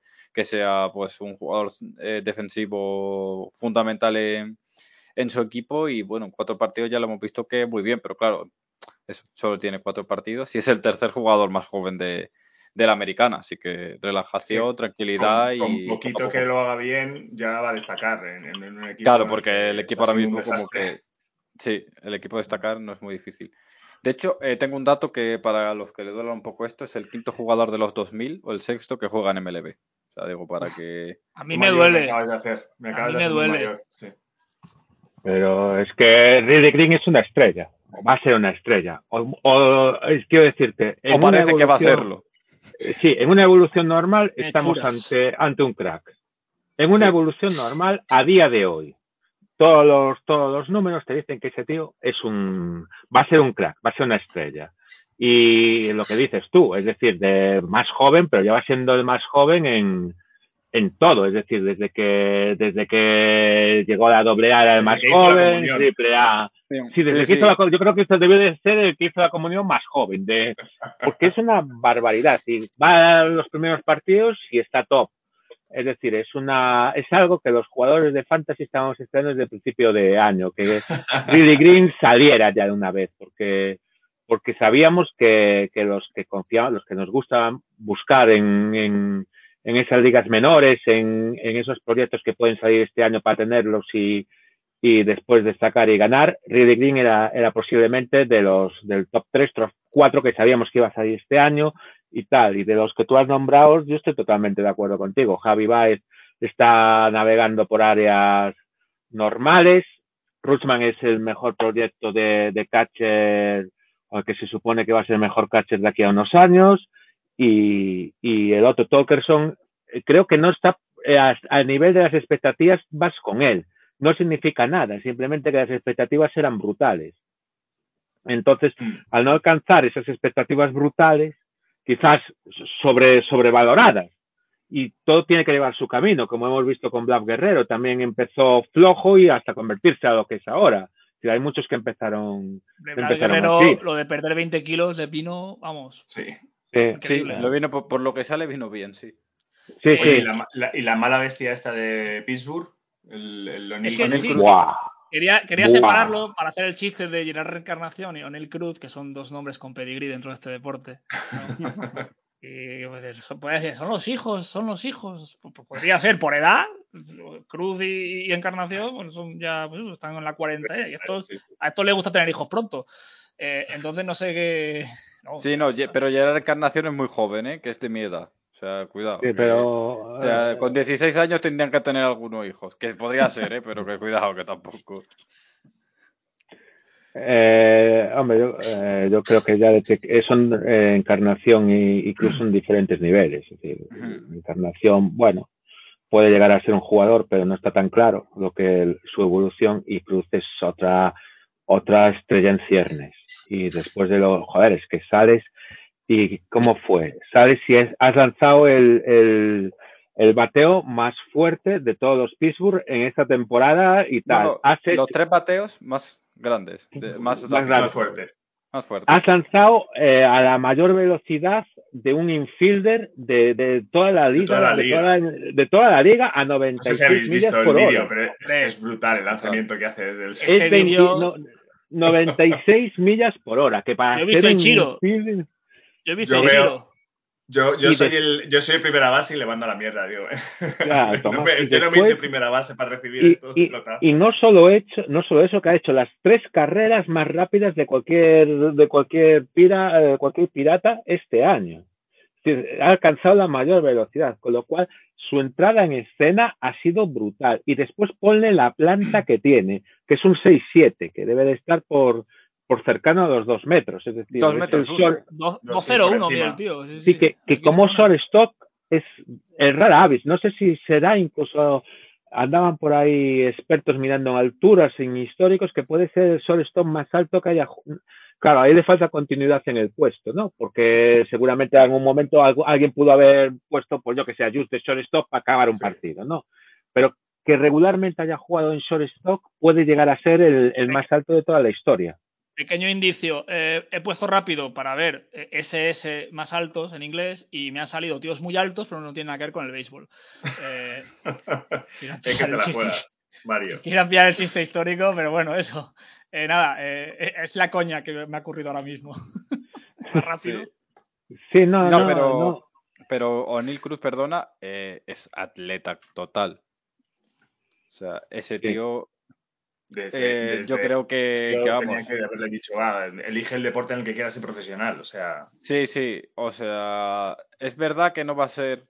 eh, o sea, hay una cosa que de O'Neill Cruz que sí que, aunque parezca una estrella en ciernes y tal, es como, no va a ser el mejor bateador, no va a ser el mejor defensor, no va a ser el tal, pero va a ser como súper consistente a la hora de, pues a lo mejor es un bateador de su posición dentro del top 5, defensor top 5, y ahí mientras le respete las lesiones, porque con la, con la altura y eso va a ser más complicado, eh, pero va a ser un tío que dices, eh, no va a destacar muchísimo en estadísticas, a lo mejor, ¿sabes? Nunca va a ser un tío de que digas, pues no sé, un Jeter, no va a ser un hostias así que dices, va, tiene estadísticas brutales siempre, pero sí va a ser un nivel de consistencia que como tengo una carrera larga, eh, va a ser increíble. Es que este tío cuando tenga 30, 32 años, si sigue en la liga, con ese físico, yo no sé si podrá jugar en esta posición. No, es lo que es lo que comentaban, que, que probablemente acabe, acabe de tercera base. Sí, seguramente acabe de tercera base, no, no tiene mucho... Mira, Vicent ya ha dicho, sí, según la liga. Extracto de nuestra guía. Ahí, sí, el, el SS más. más... yo, yo quiero re- mm, recuperar para el programa el debut de otro prospect eh, que no ha llamado tanto la atención, pero que a mí me ha apasionado, que es eh, Blythe Madris, también en los Pirates, que anoche pegó su primer jonrón, además, y es el primer jugador de la historia de la Major League Baseball eh, de origen de Papúa. No, de Palau. De Palau, de Palau, sí. de Palau. Lo pusieron por el grupo, sí, sí, sí. De Palau. Vale. Joder. Y, si, y por si alguien se lo pregunta, con origen, eh, nacidos en España, ha habido cuatro, me parece, y Javi Cía, que yo recuerde, por lo menos ha entrevistado a dos de ellos para la web de Picheos Salvajes. Por lo menos a dos. Palau, Eh, eso es si un no, estado micronesio, es. es- Sí, Palau es Micronesia, sí. es pequeñísimo. Sí, sí, pero bueno, en los, en los, en Pittsburgh está debutando todavía. Sí, claro, a ver. Eh, está el, el- el Hombre, por, probar, pueden ponerse ahí en la, en la entrada del campo y dice, tú sabes jugar, dale, ponte. Tú, pa, ahí". pa- venga, para adentro. A ver si alguno que sale está- bueno. o sea, Está el, el tipo este de el, el segundo base este, Tucupina, Tucupita, Tu cupita, tu cupita marcano. Tucupita marcando que debe de ser de los tops, de los de los top mejor- nombres que hay. El mejor nombre. El mejor, El mejor Mira, nombre de la MLB. en el, tras las bases de hoy va de nombres graciosos y, y- y Javi no me ha recordado ese. O sea, Joder, pues si no sabe. A ver, nada, nada, déjalo. no nos ha En fin, en fin, en fin, borren el tras las bases. Pe- Sí, pe- no sé pequeño, de qué habéis pe- hablado. pequeño spoiler. La mitad de los nombres tienen que ver con comida o cereales y la otra mitad con nombres viriles. eh, no de viriles, sino que sino de miembros. Bueno, da igual, ya escuchadlo porque va a estar. Qué vergüenza, no, no volvemos a dejar hacer un tras las bases. Venga. Pero el explicit ya le he dicho a Javi que cuando monte el programa, el explicit en, en iBox para que no nos lo tumben. Para que no lo tiren. Ah, pues Tucupita, Tucupita lo, lo, lo pillé en alguna, en alguna ahora se lesionó, pero lo pillé en alguna fantasy donde tenía necesidad de un segunda base, fantasies largas que te pillas cualquier cosa que batee. Entonces, Bueno, este programa necesita héroes y creo que a partir de ahora tu cupita va a Tu ser. cupita, vamos, ya lo llevas. Esa-. Hay que. De hecho, una, Vamos a iniciar una campaña para que Scott Boras lo, firme y acabe jugando un All-Star. Sí, sí, sí, sí, sin duda, sin duda, sin duda. Es, es uno de los nombres del año. Y que cuando le den el. MVP diga, chavales de, de España ahí, de picheo. El, aunque el, el nombre del año, y um, ya hago un, un off topic, lo tiene, lo tiene un receptor de Miami que llegó este año la NFL. Se llama Charleston Rambo. Eso Ojo, es eh. insuperable. Charleston Rambo. Eso se lo pone Supera joven. ¿eh? eso. ¿eh? Supera eso. Charleston Rambo, tócate las narices. Para tener, vas por una por la calle con una camiseta de, de Charleston O sea, que no sea la camiseta más vendida este año, ¿eh? O sea, Ya te digo, no, es que hay una, para español es que es un, de un, de un safety que se llama Devin Diablo. Entonces, claro, llevarte una camiseta que, que ponga atrás de. No es Diablo, es Diablo, pero. Yo, yo después de lo de 8.5, que se puso el nombre tal cual. Ah, 8.5, sí, sí. ¿Y ya- cómo se lo puso, no? Que, que el tío se quería poner 8.5 en la camiseta, la NFL no se dejó y ¿qué va a hacer el tío? Se cambió el nombre. con- Es decir, que legalmente se llamaba 8.5, con lo cual pudo ponerse en la camiseta 8.5. Totalmente trallado el, el, uno de, eh, 8.5, uno de los mayores fenómenos de la historia del Sí, deporte sí, americano, sí, sin lugar a dudas. Como nos quedan que el, de el Manny Ramírez, era el Manny Ramírez de. de, Sí, sí, del- y podía haber hecho de- mucho más si no hubiera tenido tanta. Si no hubiera sido tan Gary locura en la cabeza. Pero, y, y qué decir de Manny, ¿no? También, aunque Manny fue. Pero bueno, fue- luego Manny 2004 Forever y 2007 también. Y que haga lo que Eh. quiera. Como sigue cobrando Sí. hasta que se muera. bueno, sí, sí. eh, para ir acabando, como luego tenemos que mostrar las bases, no podemos alargarnos más de 15 minutos más. Eh, serie del fin de semana, chavales. ¿Qué, qué vais a ver? ¿Qué, qué os llama la atención? Me pido ¿dónde último. viajáis? Yo me Ah, pido vale, pues- último. Pues nada, Adri. Eh, series del fin de. Hombre, hay una clarísima que ya concierne aquí al invitado. Astros Y, que- Yankees. y de la que se O habló sea, aquí la semana pasada. de la que se hablamos aquí la semana pasada, por favor. O sea, eh, eh, serie de fin de semana absoluta. Si la gente tiene, no tiene otra cosa que ver, que vea eso. O sea, no creo que. O sea- sea, im- que- impresionante. O sea, impresionante. En dos palabras, como diría aquel. Yo, yo os- venga, os, digo, os digo cuatro series de este fin de semana. Yo. ¿Vale? Cuatro. Coño. La mejor de la americana la ha dicho Adri. La mejor de la nacional, Dodgers, Braves. Ojo. Uf. Uf. De la. Sí, sí, sí. sí. Bueno. Interligas, Toronto, Milwaukee. Muy Buena. Pero la mejor de todas es un Oakland, Kansas City, que entre los dos no han ganado más partidos que los Yankees. Y, y no han metido más gente en el campo. Y Ya posiblemente entre los dos rosters sumen más que el- todo el público que haya en los el- partidos. La de, la de Houston Yankees con, bueno, perdón por acaparar, pero Ah, realmente dale, dale. también, también es un buen- una buena piedra de toque para los Yankees. Para, ver de qué Yankees estamos hablando. Es decir, Sí, está marcada con una ¿Tenéis X. los, ¿Tenéis los pitchers ahí? Sí, los Eh, pitchers los tenía. No, las, en las, eh, en las, eh, yo lo, he- lo he mirado antes y las probabilidades de ganar son todas para los Yankees, pero eso no me fío mucho. Voy a ver si hay. Hombre, Verlander. No, sí, en primer el partido, Fangraphs, espérate. Hmm. El primer partido no está anunciado. Espera. Ah, sí, no, Valdez contra tampoco está anunciado por los Yankees. Está ahí guardando- El primer partido creo que es, creo que es Severino, ¿eh?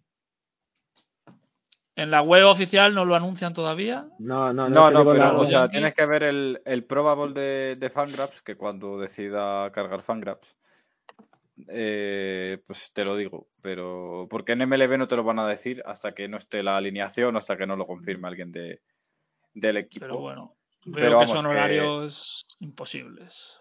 Ah, Eh, está, el, eh, está el BUD. Mira, te digo, Jamison Taillon contra Framber Valdez el jueves.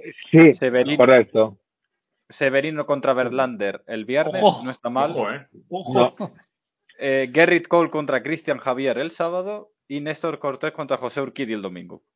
Oye, Sí, que esa las, me gusta. las ¿eh? dos, las dos últimas están más favorables a los a los Yankees y las dos primeras, aunque están favorables, están con menos porcentaje. Yo te hablo de cinco, yo sigo, para ver los porcentajes de victoria, normalmente sigo 538, 538, que es una página Sí. americana, no sé si la conocéis, donde hablan, es, es la, son los popes de los, de los, de los números en cuanto a predicciones, modelos Sí, matemáticos, etcétera, etcétera. En general, ¿eh? No parte- Es el Sí, sí. Pero no, no en particular del béisbol, ¿eh? En particular de En todos los de todo. deportes.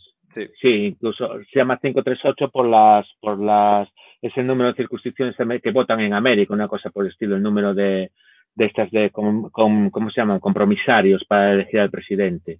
Creo que viene por ahí, ¿eh? Estoy casi seguro. Y, y Un prefijo de teléfono también. o algo no, así. no, eh, creo que creo que viene por ahí. Y además que ellos fueron famosos por, por haber acertado bastantes veces en eh, las elecciones presidenciales, mediante modelos matemáticos. Y de hecho Es decir, aceptaron la victoria de Trump. eh, eh, con ese Era el- ejemplo. No, eh, no la aceptaron, pero fueron los Hay que más probable- hay gente que quiere ver el mundo under. Eh, Ariel, eh, Ariel, por favor. es, es el... Lo que más se acercaron, sí, algo así, sí. Sí, porque ellos le daban, le daban un 60% de ganar a Hillary y solamente un 40% a Trump. Pero claro, no es que le dieran 60-40, que es distinto. Que ellos trabajan con probabilidades y un 60% de probabilidades de ganar de Hillary es que de 10 elecciones, 6 las gana Hillary, pero 4 las gana Trump. Sí. Y coincidió que las ganara Trump. No, es, no, es tan- no era tan improbable que ganara Trump. Vamos, eso es lo que es lo mismo que hacen con los partidos. Ohio, ¿no? Dicen, quien gana Ohio gana, gana todo. Sí, sí, sí, son cosas por el estilo. Esos son ciudades mágicas. Ay, pero ya divago. Es decir, yo soy estadístico de profesión. Es decir, a mí no, no, ahí yo ya empiezo a divagar. Eh, no, prefiero no hablar ya de elecciones porque es otro de mis campos favoritos en cuanto a, a saber cosas. Y los, los, ahí te dan porcentajes de victorias, pero cada porcentaje de victorias de un 55, aunque sea, no significa que, significa que es más probable que gane, pero no, no, no es una bestialidad de, de porcentaje. Es decir, cual- yo es que para mí la, la MLB y la NFL en cualquier partido puede ganar cualquiera, a un solo partido. Que es lo bonito que tiene este deporte. Que por cierto, me, me ha contado Javi que tu apodo, Oso Pinoso, es por Oscar Pinone, el jugador de. No, John, John, John Pinone. John Pinone. John Pinone, perdón. John Pinone, jugador, jugador de estudiantes que le conocían como, como Oso Pinoso.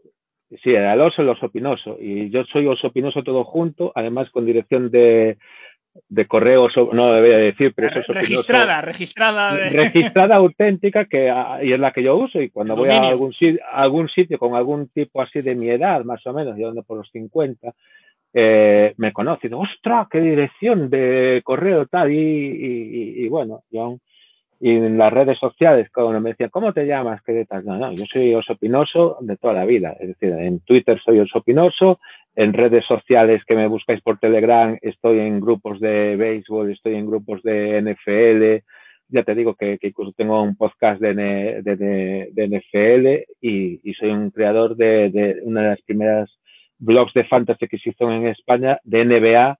Lo hicimos un amigo mío y, y- y Está- yo, está que era de mucho en NBA. España el, Sí. el fantasy. Yo lo- O sea, lo el empecé- comunio del Supermanager. la Yo lo empecé, también- empecé en el 2001-2002 a, Coño. a hablar de fantasy.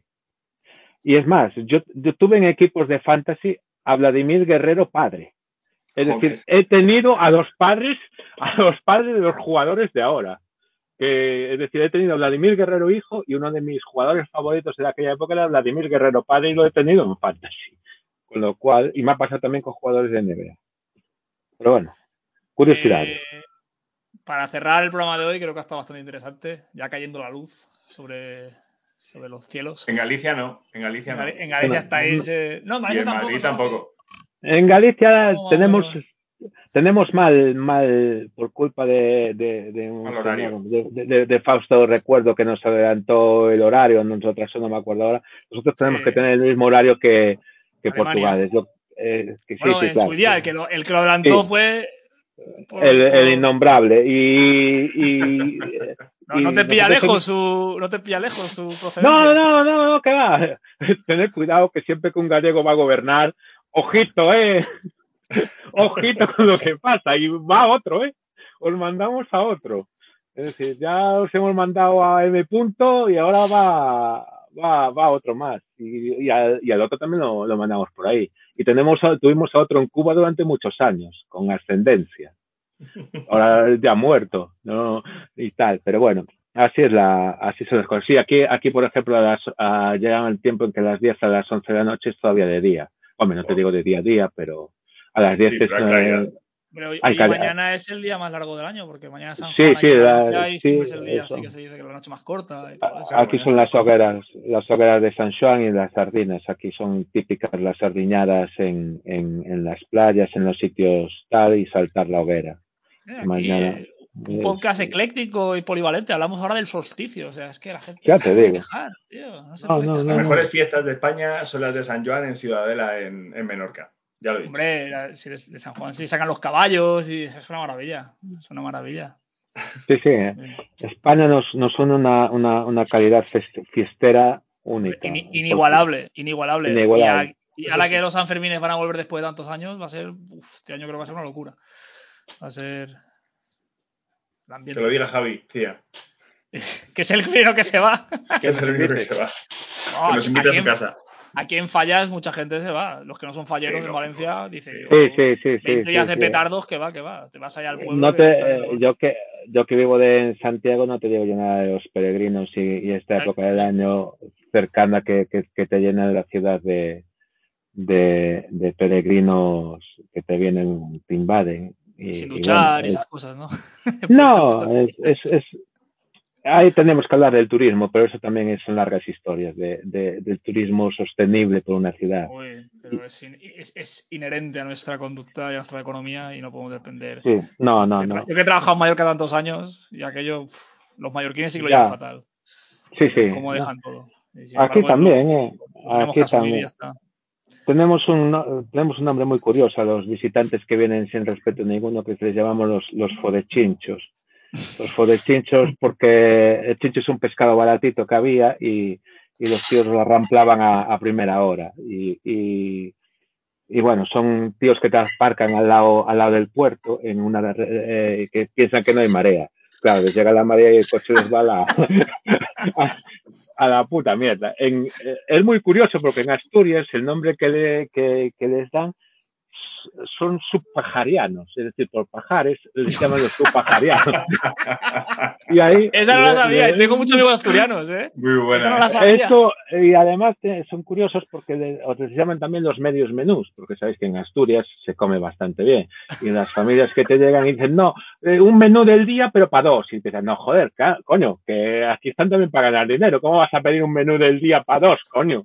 Es decir, es, es algo es algo así, los medio menús les llaman. A sí, sí, hay turismo que sí se comporta donde va con educación y otros que eh, piensan trasladar sus costumbres a donde vas. De todas formas, como aquí somos de tan- cada uno de un sitio, pues no, no- coincidimos.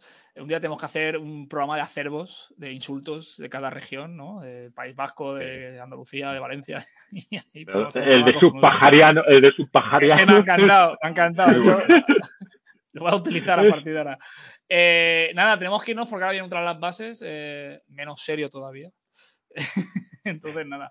Eh, Manuel, muchas gracias. Ha sido un, un Nada. privilegio. No, no, el mío, de compartir estos, esto, esta, esta hora o lo, o lo que sea hablando con vosotros, la verdad, y sobre todo se aprende. Y, me y com- comodísimo. Me comprometo a invitarte cuando los Red Sox os eliminen en el divisional. Joder, eh, eh, ya, no me, ya no me invitas nunca, tío.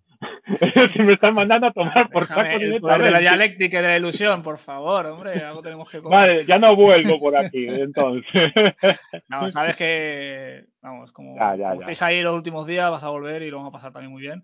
Adri, Sí. eh, nada, gracias por todo y Nada, Y bien por se, no, Ya oscurillo ya se ahí. cierne aquí la lluvia. Va a venir, bien- sí, o sea, te- tengo aquí miedo de que se caiga todo el chiringuito ahora mismo. Porque muchas gracias, ha sido un placer. Nada, solo decirle a, solo decirle a HFR89 que acaba de decir en el chat que qué opinamos del temporador de los Yankees, que se ponga el programa desde el principio, ¿vale? Que lo hemos contado al principio. que estamos que no nos da tiempo, no nos da tiempo. Quería redundar y Que repetir. haber llegado antes. Nada, a todos los que estáis en el chat, como siempre, gracias, sobre todo a Ariel desde Argentina, que es un fiel seguidor, que creo que no falla nunca. Y a los demás, muchas gracias por los comentarios. Y ya sabéis, el grupo de Telegram, Pichos Salvajes Podcast, el que quiera poner lo- ahí y, a- a- eh, Vincent, las series del día. Vincent, digo Vincent, que fuese el Vincent Vega.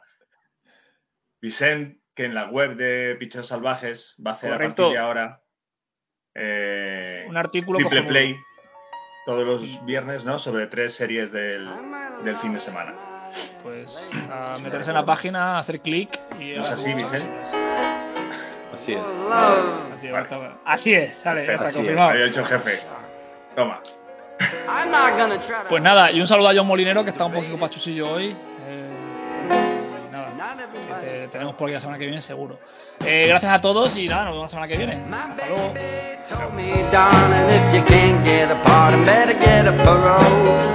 I told her I'll be out by the morning when the sun is down and with money roll. That gal's the gal for me. She loves me tenderly. I walk with my my back down to wants me to buy him a Hola a todos, ¿qué tal? Esta es la sección Tras las Bases, el anexo al, programa de verdad. Este es un poquito de cartón piedra. Pero la semana pasada, no, la anterior, eh, nos agradecisteis mucho que hiciéramos un viaje interno a las catacumbas del programa y prometemos que habrá una segunda, una segunda parte, ¿verdad, Mario?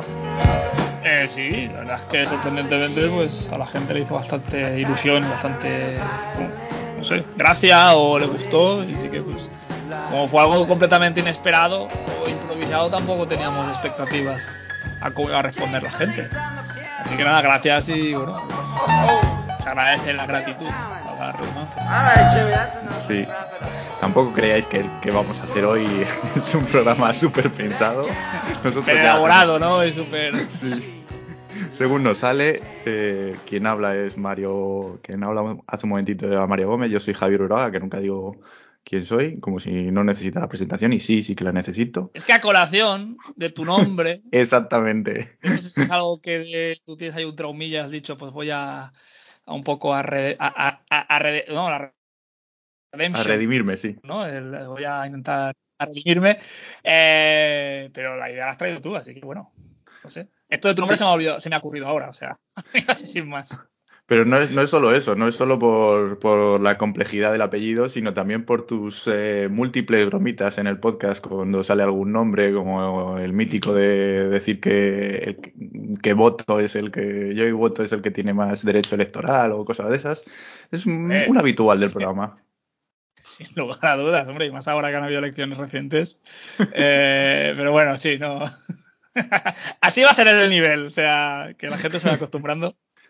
En esos estamos. Entonces vamos a hacer un, un Hay, especial. hay que un- decir que, que profesionales y eminencias de la radio han dicho mal tu nombre. Que nos pasaste un corte hace unos años que participaste en un programa de radio a nivel nacional Sí. y una referencia absoluta, ¿no? Como es el pirata de Rock FM, eh, no fue capaz de decir tu nombre. Eso que está acostumbrado a decir grupos de rock en inglés de toda la vida y, y el tuyo se le atragantó. Bueno, tampoco te creas que dice muy bien los grupos en inglés, pero bueno. sí, sí, una eminencia. Y muy bueno los 300 eurillos que me gané yo en el, en el Rockmaster este de- de- del pirata. Oye, eh, va a ir sobre eso el programa. Vamos a ir sobre apellidos curiosos, difíciles de pronunciar eh, y curiosidades sobre nombres. Hay multitud y muchas cosas Tra- Traducciones que- malentendidas. también. Nos vamos a quedar cortos de, eh, de decir esos nombres que se os vienen alguna vez a la cabeza, pero si tal, hacemos otro día otro, como siempre. Nosotros aquí eh, vamos por, por- por el grupete, sí. Sí. Ah, bueno, nombres curiosos eh, hay multitud, pero antes de nada a mí me gustaría comentar eh, cosas que siempre me llamaron la atención en el mundo del béisbol y en ese englobamiento de, naciones, eh, sobre todo latinas. Siempre me ha llamado la atención y si me escucha algún cubano quiero que lo oiga. ¿Qué tenéis con la Y? ¿Por qué os gusta tanto la Y? Jordan, Yonder, Junieski, Yasmani, Joenis. Además que son nombres que parece que, que- que- que- han cogido y han juntado letras, que eso se lo han inventado para el momento. Junel, mejor Joslan. es, es, es una forma rebelde encubierta de ir en contra del régimen castrista, ¿no? A lo mejor me estoy metiendo en camisa once varas, ¿no? Y de acercarse un poco más a, a Estados Unidos y no sé, digo yo, no sé. Sí, pero de una manera un No, poquito... To- To- Tony Montana se puso una Y en vez de una I, ¿no? En la, en la peli, creo que lo dice en un momento de la peli, ¿no? Que es una forma de, a lo mejor de americanizarse un poco, no lo sé, estoy diciendo cosas sin, sin sentido, pero podría ser eso, ¿no? Bueno, a lo mejor sí, es sí, porque por ejemplo está Brian, Brian Peña, que, que es con, con Brian escrito B-R-A-Y-A-N. O sea, como a mí me viene bien y como a mí me suena. Es un, es una un nombre fusión. Um, O, o, Pu- o Puig, ¿no? Que, bueno, aquí en Valencia la IG es, es- muchos lo conoceréis por, por el presidente de Mercadona, es una CH, ¿no? Roch, eh, Benjoch, eh, pues yo- para mí es Puig, ¿no? Es un apellido valenciano, pero cuando escucho Puig, pues no sé, al final, bueno, es cubano y la gente, más los americanos que pronuncian de aquella manera. Pero no deja de llamarte la atención, ¿no? Esa transformación y esas. O Pujols, ¿no? Que me has comentado antes fuera de micro. eh, Eh, Albert Sí, Pujols, que- Pujols, como lo dices, es que tampoco tienes una, una no tienes ahí un dogma, ¿no? No tienes ahí un, una directiva de cómo se pronuncia.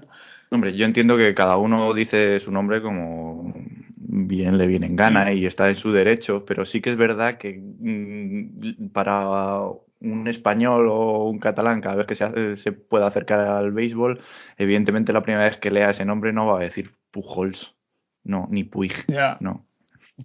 También no los, los, los announcers, ¿no? Los broadcasters americanos también prostituyen de aquella manera. A veces estás viendo partidos y, y más allá de los nombres hispanos más comunes, como puedan ser González, Hernández o incluso Cabrera, ya cuando son nombres más ah, únicos o más genuinos, ahí malabarismos mentales de, de cómo esta gente pronuncia los.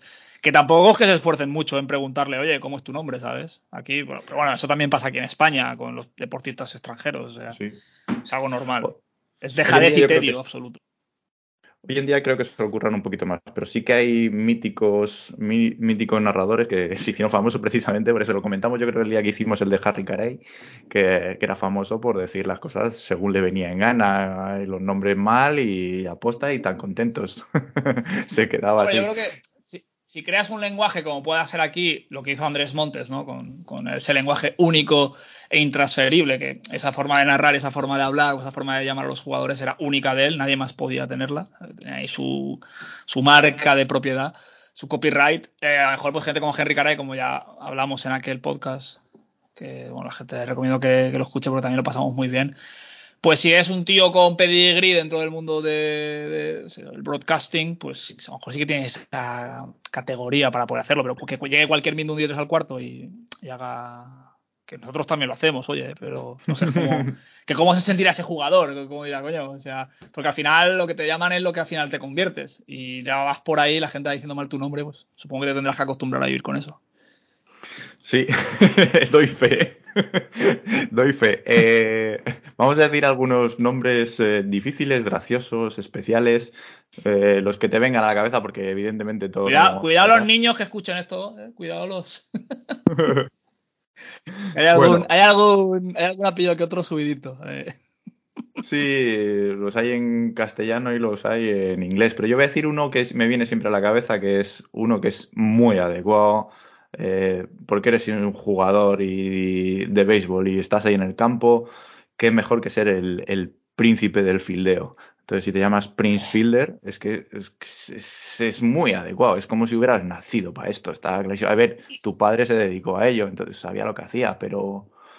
Pero no puede haber un nombre más adecuado para un jugador de béisbol que Prince Fielder, ¿no crees? Luego su físico a lo mejor no encajaba en esa figura fidedigna de un príncipe. Pongamos, por ejemplo, los príncipes de Disney, ¿no? De, de punta en blanco, príncipes azules, ¿no? Estéticamente, pues, es un canon, ¿no? De lo que podríamos decir aceptable o incluso hermoso. Eh, el nombre puede que encaje en su posición, ¿no? Pero físicamente el bueno del príncipe del campo no era muy estético en ese aspecto. Sabes que, creo que lo dije alguna vez, sabes que durante un tiempecito fue, fue vegano, ¿no? Nosotros es que estas cosas Sí, no- pero no lo que pasa es que los resultados aún están por llegar, yo creo. No, es que yo creo que, que se quitó, ¿sabes? O sea, estuvo un Un tiempo. poco y como George Best, ¿no? Que, cuando se quitó de las mujeres y el alcohol dijo que fueron los peores 20 minutos de su vida. A lo mejor Prince Fielder, sus mm, 30 minutos de veganismo no, no los llevó bien. y- Probabledamente. Y, volvió al redil. Hay gente que no está hecho para según qué cosas. Más, más nombres, ¿qué te viene a la cabeza? Te, te suelto yo otro. Eh, otro que me parece que suena eh, a, no sé cómo decirlo, a, a snack o a, o, o a barrita de energética, Coco Crisp. ¿Te acuerdas de él? ¿Te acuer- Hombre, Juan los Red Sox. Eh, un trotamundos, ¿no? Ahora me. Creo que Coco Chris. Creo que ha jugado en todos los equipos de la, de la liga. Eh, y si no ha jugado en un equipo, no existe. Es decir, no conozco. Pero Coco Chris. Sí, había por ahí rumores de que, que fue antes, eh, los cereales o él. O, de qué humor se levantó ese padre esa mañana de que su mujer dio a luz. Y. ¿No? ¿Qué desayunaría aquel día? Como que le evocara el ponerle un nombre de cereal a tu hijo, ¿no? Un poco, ostras, qué, qué bien me ha sentado, ¿no? Yo espero que el chivito el día que nazca mi hijo me siente de puta pena para que no esté condicionado. Hay que tener, hay que tener cuidado. Yo pasé, pasé un tiempecito de, de decisión, ¿eh? Para poner un nombre, pero no se me ocurriría. De hecho, de No- hecho, lo compartías en el grupo, que tenías inquietudes varias y Sí. eh, que, que doy fe Sí. de esa inquietud que, que lo compartías. Le pregunté, ¿verdad? le pregunté a Molinero que, si estaba a gusto, si se sentía a gusto con su nombre. Te han y hecho mucho sí. bullying, ¿no? Te han hecho Claro, mucho. claro. No, no, tal, no sé qué. Es como yo qué sé. Sí. Yo no sé qué hubiera sido del señor Quijote eh, en el siglo XX, ¿sabes? Con ese apellido, ¿no? Quijote me comes algo Y en ahí ese patio de recreo. hay nombres que no necesitan rima, o sea que ya directamente es el insulto, como un tal, que este yo no, no lo he visto, pero salen todos los listados que se pueden hacer de gente que recuerda nombres. Antonio Bastardo, un dominicano. Madre mía, Pues, qué bonito el pues apellido. pobre, po- pobre madre, ¿no? Porque al final siempre se pone en duda si es una categorización de la persona o es realmente el apellido. Entonces, claro, eh, yo veo a ese profesor el primer día que pasa lista y, y claro, es no sé si una sonrisilla, una que yo creo que el señor Bastardo pues estaría un poco hasta, hasta el nardo un poco, ¿no? Tener un poco la fonética de apellido. Porque, claro, al final eh, es condición o es apellido. Y al final esa duda, ¿no? Te, te puede, puedes llegar hasta el hastío de que allá donde vayas y tengas que dar tu nombre, pues eh, alguien valiente te pregunte, ¿esto es. ¿Es tu apellido o es un estado? Jon Snow. Justo. eh, además, además es eh, bilingüe, voy a decir casi el, el- el apellido, porque es como Claro, las bromas estas que hacen los ingleses de ponerle, para hablar en español, pon- le pongo una O al final. Pues perfecto, Mm. aquí cuadra, perfecto. Así que nueve, nueve temporadas de, del MLB, ¿eh? No pasó y saludó, ¿eh? O sea, ha Sí, estado en los Phillies, en los Mets, en los Pirates. No está mal. Mucha repetición, muchos años de megafonía, de bastardo al plato. Bastardo strikeout. Yo creo que algún que otro announcer de campo se, reco- se regocijaría un poco en el. Pues Bastardo sale a calentar, Bastardo pega un bateo, Bastardo Con lo que le gusta- se perfila, Bastardo. Al final son nombres que la prensa a americana eso de con lo que le gusta a la prensa americana eso de, de hacer titulares con nombres y juegos de palabras que es que les encanta pues este daba daba mucho juego ¿Qué el más? problema es Eh, que falles. El, pro- el problema es que seas una excepción como jugador y ya la prensa tenga ahí un. un ¡Fua! ¿Eh? Sí. Forma que sutil. te cojan Eh, yo te tengo uno. ¿no? entonces ya dime Yo tengo uno. eh, joder, estamos subiendo un poco el, el- el nivel. Eh, Pete Lacock. eh, poco más bilingüe, a lo mejor.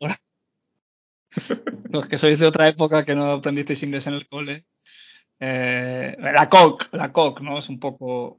eh, Javi, ¿podemos No, traducir no. esto en, en no hace falta no yo creo que todo el mundo sabe sabe a qué se refiere es muy muy similar a otro que tengo yo que es eh, que es que ya todos los que pollo, se vamos a llaman decir. Richard Vamos. Sí, gallo. Dick Paul. Dick Ah, mm, Paul vale, sí. es, es un gran Es- nombre. Paul es como nombre de actor. de- Sí, nombre de actor de películas más 18, pero no, al final, yo qué sé. Ríete tú de Spencer Tracy, ¿no? Cuando un tío se llama Dick Paul, eh, es un nombre que nace ya, o John Halls, ¿no? Aquellos actores eh, porno de la época. Es un tío que, eh, bueno, Dick es una sí. forma de coloquial de referirse a, o sea, al miembro. ¿no? Yo, de hecho, pe- pensaba que de pequeño Moby Dick era una película tal, pero nada. se me han caído los cascos con eso. Este, luego vi que Moby se escribía de otra forma, pero bueno, gra- gran novela. Le sobra toda, toda la explicación biológica de las ballenas espermáticas y las pesquerías, pero es una gran novela. Eh, eh, pero más es que con Dick, hay mucho Dick, Dickitón, Dicky Paul. Eh, Es que es Eh, una es putada que, claro, Richard. Eh, sí, sí, sí. Pero bueno, supongo que cuando tú vas ahí a tu empresa de trabajo y dices, eh, ¿cómo te llamas? Richard, ¿no? ¿Cómo quieres que nos refiramos a ti? Pues Dick, hombre, pues, joder, no sé. no sé si. Ten- Tengo uno que jugó en los Expos y en los Mets, se llamaba Razor, Razor Shines, ¿no? Razor Signs. Eh, Razor es como pues, hoja Mm, de afilada, ¿no? Con la que te afeitas, y sha- cuchilla y, y Shines es que brilla, ¿no? Entonces un poco... Qué Que yo no sé si, si, si te apellidas Shines de apellido, ¿cómo pones a tu hijo cuchilla? Es- es- no sé, ese, ese pobre hombre, ¿no? Ese era un jugador. Yo creo que le dijeron no hay huevos, tío. O sea, hay el rumor de que a Jackie Chan le propusieron que su hijo se llamara Tantata para presentarlo Tantata Chan, pero ¿Cómo se está gustando, Mario? Este es tu programa. Es- ese día, ese día alguno de Jackie tuvo, tuvo criterio. Eh, pero, joder, no sé. o sea, yo desconozco el background familiar del señor Shines, pero ponerle a tu hijo Razor o Razor, yo qué sé. Sí, yo si me es que- apellidara Olivares, no le pondría a mi hijo Oliver. O sea, lo estás condenando a, a- a- vamos, a 80 años, esperanza de vida media, de, de, de- de jocosidad y de bromas. Total. Eh, hay que decir que en este caso y en algunos muchos, no, eh, eh, en algunos muchos puede ser que sea un apodo, que, que, que, que- ya, sabes, no es lo que han Pero nos jode el relato, Javi. No, no, pero en este relato. caso no. eh, Si es- se llama este Razor es Shines- Anthony Razor Signs, o sea, no, no hay más. Es, es segundo nombre, de hecho, lo de Razor. Eh, o sea que no, no hay, no hay escondite, pero sí que es verdad que muchas veces, de hecho, Coco Crisp, que lo hemos dicho antes, el Coco es, es, es un apodo, no es su nombre de verdad. Lo que pasa es que a lo mejor era el nombre que, le pusieron de niño, o que, cómo le llamaba a su hermano y tal, pero de todas maneras, su nombre real, el de Coco Crisp, no se escapa a ningún lado. Lo estoy viendo ahora, es, es. O sea que tampoco es normal. Tampoco era una familia normal igualmente. Imagínate Chococo Crisp, eh, que luego, eh, dentro de lo que podía ser, que dije, mira, a lo mejor mi chaval no va a jugar al béisbol ni va a dedicarse a nada útil, pero tiene un gancho como eh, posible campaña de marketing, yo qué sé, pues un hombre le gustan tanto los Choco Crisps que le pusieron su nombre. Quiero decir que de esa gente existe, o sea, esa gente existe. Vamos a salir de, de los miembros y de los cereales y nos vamos a gente que tiene Nos quedamos- nombres famosos. nos quedamos sin nada, sin No, no, miembros hay y más, cereales. Hay más. Yo tengo gente que Dale, se dale. llama, ya lo sabéis, Will Smith, ¿vale? Pero es un nombre muy común y muy normalito. De hecho, de hecho hay... Coño, eh, si Will Smith ha cacheado a Will Smith, o sea, no, perdona, exactamente. Hay un Will relevista. Smith le ha lanzado para los Smith. Caps. Pero es que hay nombres más especiales que, que están ahí, como son Eddie Murphy o Murphy o Mike Tyson. Hay un- hubo un Joe Frazier, hubo un Jim Morrison y por supuesto ahí sigue estando un Carlos Santana. o sea que mm, esto es lo que da de sí eh, que en el béisbol hayan pasado, no, no sé cuántos hay en Béisbol Reference, pero 20.000 jugadores, una barbaridad de, de nombres, la, sim- claro. la simpleza también de los apellidos en Estados Unidos, que hay 20 apellidos que ocupan al 80% de la población y luego al final, quiero decir que, que, que Will Smith, que es el- sería Guillermo Herrero, ¿no? En, en castellano, pues al final aquí Sí. es... De hecho en Inglaterra Smith es el apellido más común, como aquí es. García. Entonces de todos los que se fueron allá en aquellos años, pues... eh, yo tengo uno, un posible fichaje, una recomendación para los Cleveland Indians, o perdón, o Guardians, Sí. un lituano que se llama Dovidas Neverauskas, aún está en activo, ya que como nunca ganan nada, pues que este chiste lo podían haber hecho con los Cavs hace unos años, pero bueno, Neverauskas es un hombre. es lituano, no es hijo de ni polla, no, es lituano. O sea, nació en Lituania, eh, en el Báltico, y, y se llama Neverauskas, pues hace tiempo que no escucho nada de él, sé que está en los Pirates hace muchos años. No sé ahora si sigue por ahí. A mí bueno. más que a nunca me suena a, a- a frigorífico. Eh, Sí. después de este comentario, cinco años de garantía. Me quedo con Fagor, ¿sabes? No me jodas. Yo tengo otro extranjero, vamos a llamarlo, porque no es extranjero, es, es- es de Hawái, pero en Hawái hay nombres muy especiales, eh, ahí hay esa conexión americana.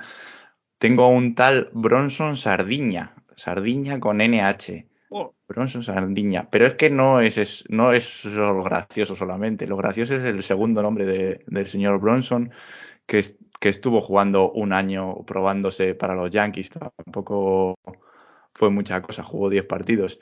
Pero el segundo nombre es, voy a intentar leer- leerlo, Kihei Mawayakeo. Ese es su segundo nombre.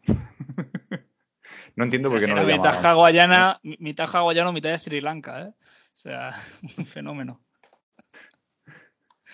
Oye, ot- ot- otra cosa que siempre se me viene a mí la cabeza. eh, es un nombre muy común en Estados Unidos, pero me parece súper inadecuado para un pitcher. Llamarte Homer.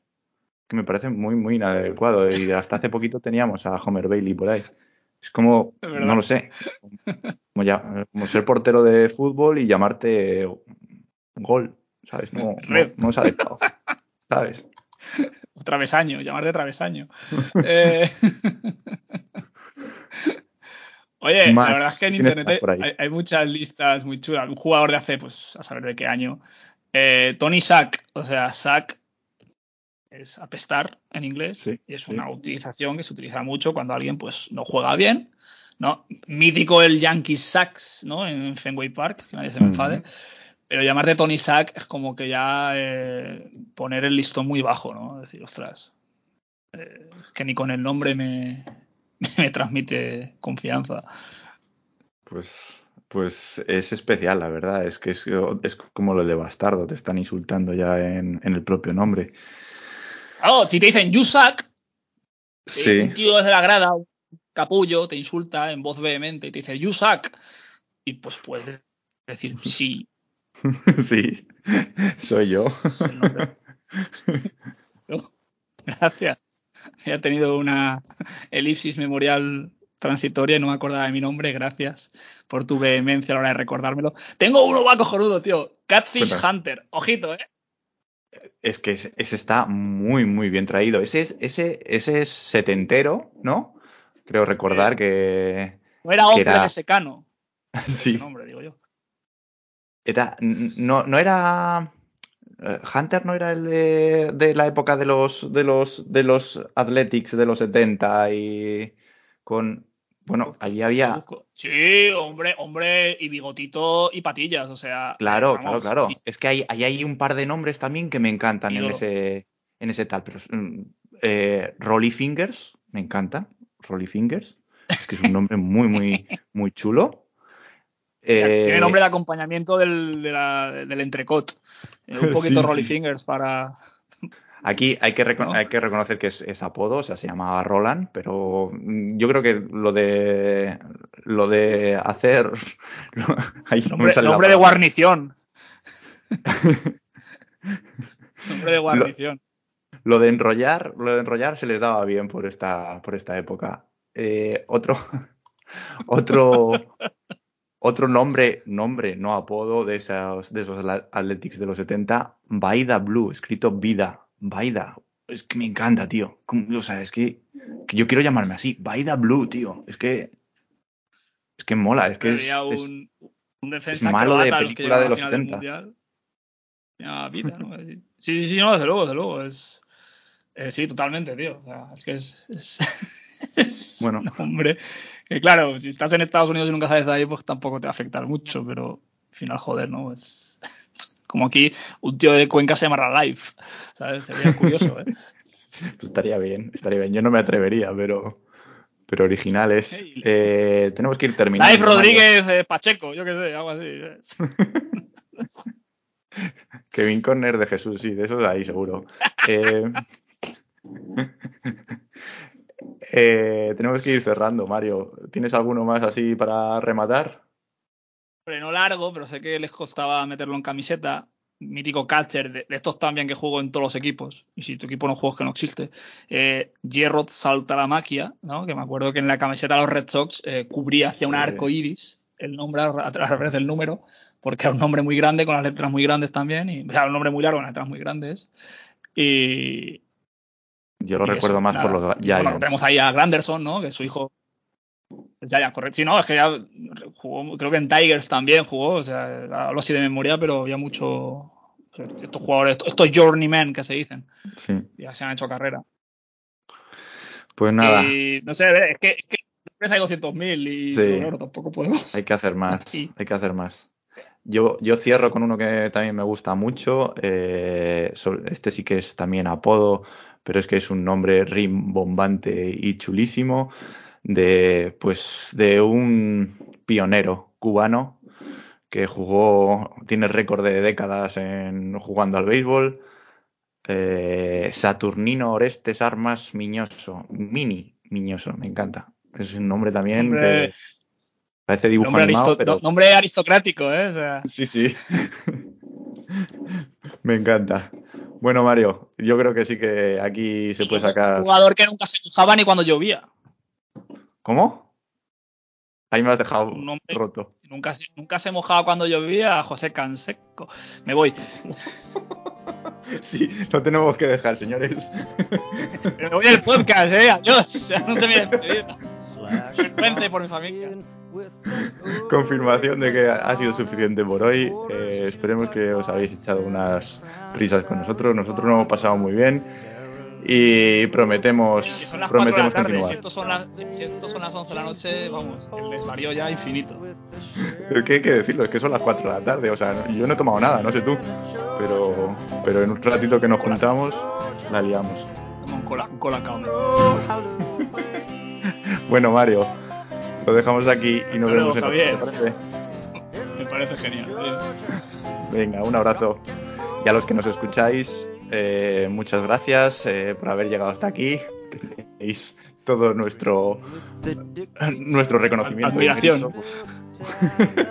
por alcanzar hasta, hasta las dos horas casi de, de programa. Nos vemos en, en el próximo programa y hasta la próxima. while processing the cigarette machine. Little Georgia, Little Georgia, rock and roll, hallelujah.